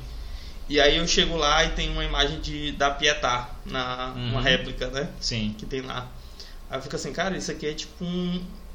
É um objeto estranho no meio dessa loucura, assim, ao redor, entendeu? Exatamente, cara. Só Sim. pra, tu, só pra tu ver a, a. Tu vê aquelas catedrais góticas, né? Toda aquela. Uhum. aquela aquele simbolismo, né? Aquela Uhum. maestria na construção arquitetônica daquilo tudo. Tu não vê sendo aplicado, por exemplo, num prédio moderno assim, a, a arte, a técnica. arte das catedrais, né? Ela é, é o- é o nunca teve uma arte tão elevada quanto aquela, cara. Foi o ápice. Uhum. Eu falo isso sem medo. Foi o quem entende de arte, né? É, foi o ápice de- da representação artística do homem, Aí aonde casou-se música, escultura, tudo em uma coisa só para elevar o homem a Deus, Ah, entendeu? é, aí, aí tu chega na Catedral de Brasília, aí tem tipo assim, aquele formato, né? Que é tipo um, um funil. Ah, que são mãos rezando e tal. E aí tu entra lá, tu vê tipo um buraco assim, uma luz Uhum. e um monte de pombinha pendurada. E um buraco assim de luz e tal daquela catedral. Ah não, porque a gente tá indo aqui pro céu com as pombinhas. Eu, ah, pelo amor de Deus, cara, isso é muito piegas, velho. Isso não tem nada de, de cristianismo, entendeu? Totalmente piegas. Então é isso, cara. É, como eu falei, a- sempre é preciso alguém para explicar, porque a arte não é mais mímese. Leia Aristóteles, a arte não é mais imitação, não é mais verossímil. Você vê aquilo e você não consegue aplicar aquilo na sua realidade, porque aquilo não existe. Não existe. Geralmente você vê a arte moderna, lá no Museu de Arte Moderna, é, eu não sei se é em Nova York, eu, eu esqueci. Hum. Tem uma, uma rocha enorme, gigante, mil toneladas, se não me engano, que o título é A Rocha, The Rock. The Rock, e é uma obra de arte. Não, na verdade, The Rock é um ator de Hollywood, porque é o Dwayne Johnson, né? É, agora você vê aquilo ali, cara. Se você vê a mesma rocha do lado de fora do museu, se você está caminhando num bosque e vê uma rocha daquela, é arte, não é arte. Então, por que que é, é, como que eu vou dar status de arte ao que não é arte, ao que não é verossímil? A arte já nos ensinava Platão, ela é, ela tem que levar o homem para o bem. A bem e beleza para Platão é- são a mesma coisa. Quando você vê Platão falando de bem é, e belo, ele está falando da mesma coisa. Entendeu? Então a justiça ela vem disso. Você não pode ter uma sociedade moralmente correta. Você não pode ter uma sociedade minimamente civilizada se você não tem bem definidos os conceitos de belo e de bondade, de bem e de beleza. Então, quando se esquece o que é verdadeiro, se esquece o que é belo, se esquece o que é bom, você retorna à barbárie, você retorna ao paganismo, a uma era pré-civilizada. E é o que está acontecendo hoje quando nós vemos as novinhas, as crianças, os jovens, rebolando a bunda e descendo até o chão. É só o que eles sabem fazer. É são instintos básicos. É, é é aquilo que nos liga aos animais. Nós queremos fazer como os animais sexo, necessidades biológicas, fisiológicas, né? e nós queremos comida. Então é isso. Os instintos corporais animalescos eles estão sendo elevados ao patamar de cultura, de arte, de, de beleza. Então hoje o Scruton, o Roger Scruton, filósofo inglês, vai falar muito sobre isso. Hoje a arte ela expulsou é, da sua técnica a beleza. A beleza. Primeiro ela tirou Deus da jogada, né, com a arte clássica, a arte cristã, que é a máxima representação artística humana. Tirou a transcendência, ficou algo totalmente materialista. E por último, ela tirou também a beleza. Duchamp, Marcel Duchamp, com a obra Ourinol, ele foi um dos grandes responsáveis por isso. Agora parece que a arte elogia, estimula aquilo que é feio, aquilo que é baixo, aquilo que é totalmente desprezível. Então, quando você entra num, num museu de arte moderna e vê um quadro cheio de rabiscos, né, parece que você jogou tinta, né, parece que uma criança de 5 anos pintou aquilo ali e seria capaz de fazê-lo. É, você não entende nada daquilo. O que, que é isso? É um monte de tinta na tela. E aí chega alguém e fala: Não, isso aqui, sabe o que essa tinta simboliza? Simboliza a superação humana, simboliza a vitória contra o preconceito, É contra, o- contra as guerras, Jackson Pollock. é, contra o fascismo, né? Jackson Pollock era, o- era, o- era um, um pintor famoso. Eu, assim, eu pessoalmente Sim. eu gosto dos quadros dele. Desculpa, mas tô brincando. Sim, ele pegava um monte de tinta, misturava e saía jogando a tinta aleatoriamente é, no, na, na tela, entendeu? Adoidadamente, né? É, justamente. Cara, eu vi no. no- Tem, tem, inclusive lá no, no- Tem um quadro meio assim. Uhum. Que, é- que ele chama isso de. Neo-abstracionismo, alguma coisa assim. E tem um quadro desse, sabe aonde? Aqui na Maria Aragão, lá na praça. Tinha que ter, Maria Aragão é, comunista. só que ela é lá embaixo, assim, tem um quadro desse, assim. A Praça Maria. Aragão, que foi feita pelo Niemeyer, né? cara? Niemeyer, olha, olha só. Cara, você vê, é, não precisa nem. Esquece o que eu tô falando aqui. Dessas definições de Platão, tal, alta cultura. Vá na Praça Maria Aragão, dê uma passeada lá, naquela coisa feia e simples, sem transcendência alguma, e depois suba um pouquinho para a Praça da Igreja. Qual é o nome daquela igreja lá? ô? É, na Igreja dos Remédios. e fica um pouquinho na Praça da Igreja dos Remédios. Você vê a diferença tremenda que existe entre a Praça Maria Aragão e a Praça da Igreja dos Remédios. A Praça Maria Aragão, ninguém anda, ninguém fica por ali, só quando tem show. O pessoal vai fumar maconha, vai namorar, vai andar de skate na Praça da Igreja dos Remédios, porque aquilo é familiar. É. Entendeu? Você sente que aquilo ali é um Fumar lugar. maconha é familiar. Aquilo ali é um lugar habitável Não, mas é verdade. humano, entendeu? Humano. A, o- a Praça Maria, a Maria Aragão é totalmente artificial. É to- não tem nada a nos dizer, é estranho a natureza humana. Então, quando alguém. Assim, qual é, Sim. qual é a definição de praça? Definição de praça é ter o velho da praça. Sim. Mas na porra da Maria Aragão não tem onde ficar o velho, o velho não tem nem onde sentar. Como é que vai ter o velho na praça? Só queria dizer uma coisa que é, nessa história de maconha e praça, tu em vez de falar Maria Aragão, falou Maria Maconha. Sério? É a Petra. É, o estagiário É está apenas. bêbado, ignorem. É. Então, é, Francisco, o Ortega C tem um ensaio, grande filósofo espanhol, a propósito, minha monografia foi em Ortega C. A desumanização da arte. Ele, exatamente, ele tem um texto muito bom, um ensaio chamado A Desumanização da Arte. O que, que ele vai dizer? A arte hoje ela é desumana porque ela não fala mais ao humano. Ela é justamente o contrário de mímese, o contrário de verossímil. Tanto que você precisa de alguém para lhe explicar o sentido daquele quadro ou daquela obra. Você não consegue perceber o sentido da obra por si só porque ela é estranha. Não, você vai ali, por exemplo, naquela esplanada dos ministérios, aquela- aquilo ali é simplesmente praticável, pô. Tu pega uma praça, a- tem uma praça, uma réplica da Maria Aragão, quer dizer, acho que a Maria Aragão Sim. é uma réplica dela, que é onde fica lá o Museu de Arte Moderna, aí Sim. tem a Biblioteca Nacional lá também, etc. em Brasília. Velho, tipo assim, eu acho que o objetivo de Niemeyer não era tirar ninguém do sedentarismo, né? Mas porque ele pega e faz um prédio aqui e ele, um quilômetro depois, assim, no meio do vazio do nada, coloca um outro prédio lá na puta que o pariu pro cara ter que andar isso tudo, velho. É um negócio assim inabitável, inapropriado. Brasília, é, como o Ariano Suassuna dizia, é uma cidade fantasma, né? uma cidade morta. Não, cara, é horrível. É horrível. Totalmente. Aquilo ali é, um- é um- é um objeto de ficção. Então, cara, pra, de toda essa desumanização da arte, essa coisa inverossímil, para chegar a um, um Bruno Shinoda ganhando o prêmio João do Vale, é um, é um passo, é um palito, é dois palitos. Não, mas eu acho que Adriano Sarney com certeza está ouvindo esse podcast. Adriano Sarney, queremos você aqui também. Queremos você aqui, Adriano Sarney.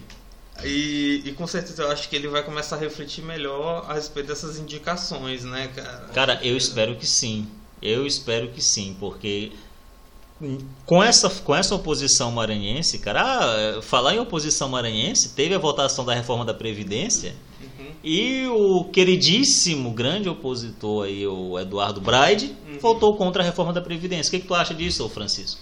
Cara, Bride é simplesmente a maior decepção da política.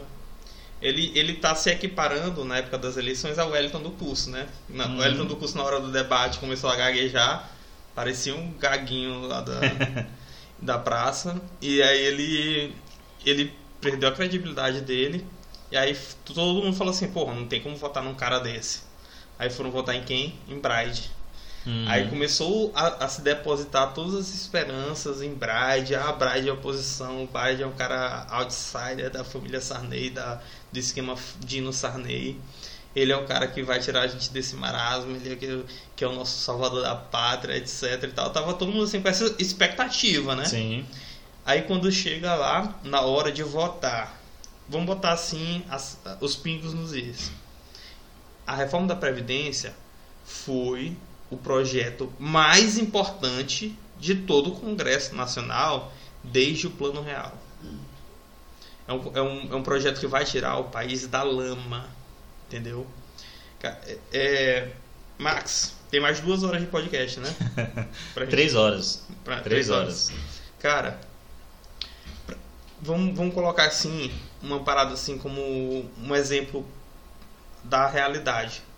Imagina só, um professor da UFMA concursado, com todas as suas titulações e tal, ele ganha um salário de 5 mil reais.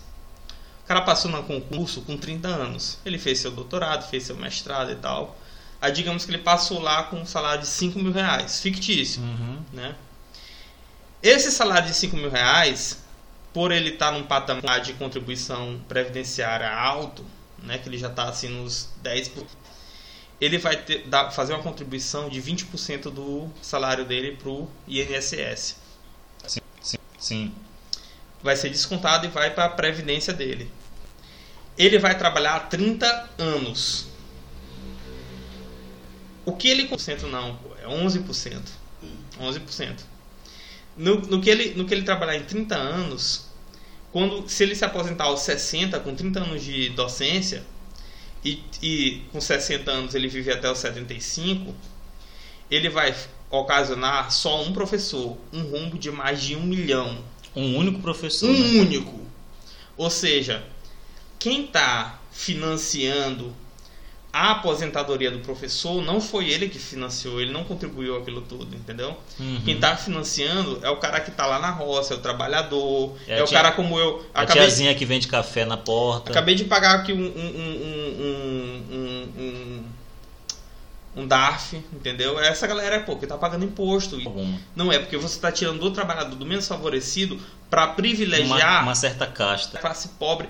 Porra nenhuma, cara. Quem paga o, a aposentadoria do juiz abriu mão de polarizar, de fazer o antagonismo, simplesmente para não se indispor com um funcionário público com classe corporativa. Ele, ele escolheu o seu lado. Foi. Então Bride é um cara totalmente covarde porque ele não soube se posicionar no momento em que a política maranhense exigiu a polarização, exigiu que ele se colocasse como uma voz dissonante da, do- dessa hegemonia política que a gente vive hoje. E ele votou simplesmente a favor, né? A favor não, contra a Previdência, contra o Brasil. E do lado de figuras como Márcio Gerri, que é braço direito de Flávio Dino, é figura histórica do PCdoB maranhense.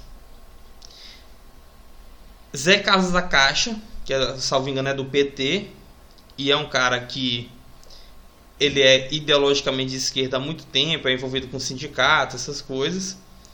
E Bira do Pindaré, que é uma das figuras mais espuras da política maranhense hoje, porque é um cara que associa catolicismo, ele financia obras aí, eventos, essa galera de, de da- daquele movimentozinho lá da, da esquerda, da, Uhum.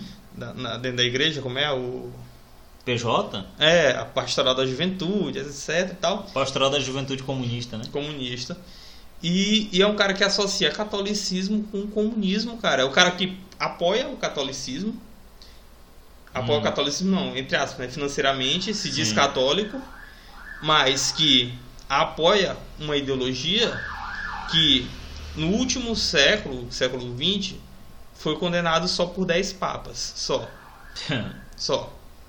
só isso, só isso. Só pra Dez- começar. Dez papas, desde Leão XIII, condenaram o comunismo. E aí o cara vai lá e se diz católico e tá associado a um governo comunista. Aí não, não tem nem o que falar. E Católico Bride, comunista é tipo judeu nazista, né? ah, cara, é um negócio que não faz sentido. E aí esse Bira do Pindaré, esse, esse, esse Márcio Gerri, Zé Carlos da Caixa, estão lá juntinhos, juntos em Shelonal com o Eduardo Braide agora, né? Criticando a reforma. Tá aí, então vocês já sabem quem não votar nas próximas eleições. Cara, a situação maranhense está preta. Agora tem que falar que tá afrodescendente, né? O, Tá. o é. Francisco, tá afrodescendente. Falar que tá preta é preconceito racial. Então, galera, esse podcast já chega a 1 hora e 45 minutos. Agradeço você que tá Não, aqui conosco. Tem que falar do nosso assunto. Tá, ah, é, Francisco tá lembrando aqui, muito bem lembrado, cara. Pra terminar, que conversa é essa de direita travequeira? Que porra é essa? Cara, eu tô aqui junto com o estagiário, né? E a gente tá encampando, que é um movimento que eu sempre apoiei desde quando eu tomei conhecimento, né? Que é o movimento da direita travequeira. Inclusive já tem bandeira, já tem as musas da direita travequeira. Quem é a musa? É Pablo Vittar? Não, né? Não, cara, é Maria Eduarda. Maria Eduarda, procure Maria Eduarda Trans no Google. E, cara, é o seguinte, porque há na direita um certo ranço, principalmente dessa direita neopentecostal bolsonarista, um certo ranço de puritanismo, né? Aham. Negada tipo, ah, Damaris Alves, negada pra botar na pauta na- em questão moral, etc. Mas, e o pessoal tá confundindo muito conservadorismo com puritanismo, entendeu? Sim. Conservadorismo não é puritanismo. E a direita travequeira é um movimento que ele vem para redimir essa que é a principal minoria hoje do Brasil, que é o traveco. O Paulo Cogos não é dessa parada aí ou é só zoeira do pessoal? Não, Paulo Cogos é o membro fundador do- da direita É travequeira. o mesmo fundador, Paulo É. Cogos, teremos você aqui. é. Ele faz parte, faz parte e tal. E, e assim, é, é dele inclusive a, a, a frase antológica, né? Tirar, Ah. tirar um pênis de um traveco é como tirar as asas de um anjo. Ele vai processar a gente, mas não tem problema. Não, mas- verdade- não, mas verdade- eu- Paulo que- Cogos é brabo, Paulo Cogos é brabo. eu, eu só digo o que tem na internet. Se tá na internet é verdade. Não, se tá no Google é verídico. É, Se tá na internet, Se, tá na primeira, se não tá na primeira página de pesquisa do Google, não existe. não existe. Não existe. Mas isso é fato venéreo, como Fato diria venéreo. Pa- Paulinho Gogó. Então, Aí- então essa é a movimentação de vocês, né? É o seguinte, é pra redimir a questão do traveco. Por quê? Existe muita gente na direita, existem os gays de direita também. Né? Pedro não é desse movimento? Pe- Pedro, nosso Pedro estagiário. Souza, aqui tá, faz parte desse movimento. Não A gente, tem, a, gente, a gente tem vários membros. Tem, tem, tem aquele cara lá que é o Douglas Garcia, Hum. né, que foi eleito deputado lá em São Paulo, que se assumiu gay. É verdade. Que ele é do direita São Paulo. É, tem o O Holiday, não? Fernando Holliday, que é um cara da, gay de direita. Olavo chama de Fernando Olha Tem, tem um- o, o, o Dom Lancelotti, né, do Twitter, que o perfil famoso do Twitter é Dom Lance- Lancelotti, Uhum. que é um... Que Tem é um Francisco Bezerra também. não, tem o... Eu não, eu não tô nesse movimento. Se eu estivesse, não teria problema nenhum em falar. Agora, meu Esse problema... gesto que tu fez comum aqui. A única coisa que eu não assumo é que eu sou jornalista. Mas o resto... É, o resto é. É, Tu prefere dizer, chega em casa, ó pai, eu tenho uma coisa pra lhe confessar, eu sou da direita travequeira. É, uso Pra não dizer que é jornalista. vamos dizer que é jornalista. Então tá aí, se você quer fazer parte desse movimento, procure arroba Frabezerra lá no Twitter para este e outros assuntos com muita zoeira, muito bom humor. É, tem que deixar claro que isso aqui é zoeira, senão o pessoal deixa de, Não, não é zoeira não. deixa Não é de seguir não. a página do Carcarás. Enfim, é, pessoal, é, vamos acabando com esse podcast por aqui. Eu agradeço imensamente a, imensamente a presença do, do Francisco Bezerra, nosso amigo, está sempre nos apoiando em movimentos, em eventos, em reuniões, está sempre dando ideias e está sempre tweetando a favor da nossa causa, né? que é a causa conservadora. Então, é, nós sempre buscamos trazer esse conteúdo com alta cultura, com filosofia grega e com muito bom humor, com muita zoeira. E com o Pepe Moreno. E com Pepe Moreno. Não- Eu vou terminar esse podcast com a música do Pepe Moreno. Em homenagem ao Francisco Bezerra. Então eu queria agradecer todo mundo que nos ouviu até aqui. Se você nos ouviu até aqui, quase duas horas de programa, você já é um membro da direita ultra radical. Eu acho que tem que terminar com o Bruno Schnoda. O estagiário põe aplausos pro pessoal que ouviu até aqui.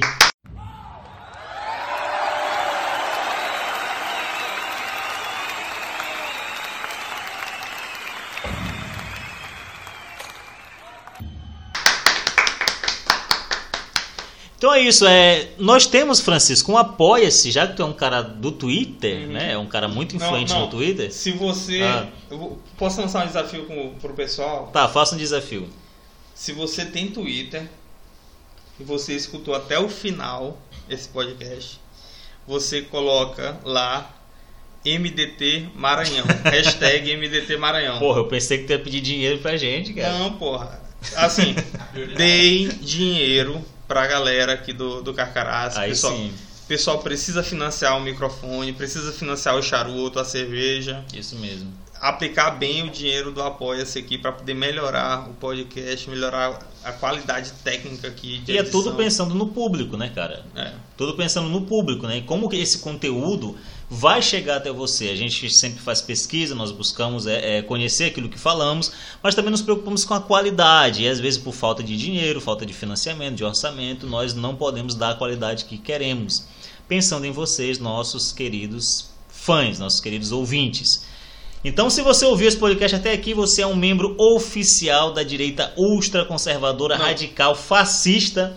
Já pra- pode ser expulso do CCH da UFMA. E pra gente ser, e pra gente ser ou que- pra, pra gente Hum. saber que você assistiu até o final, Sim. coloque a hashtag MDT Maranhão.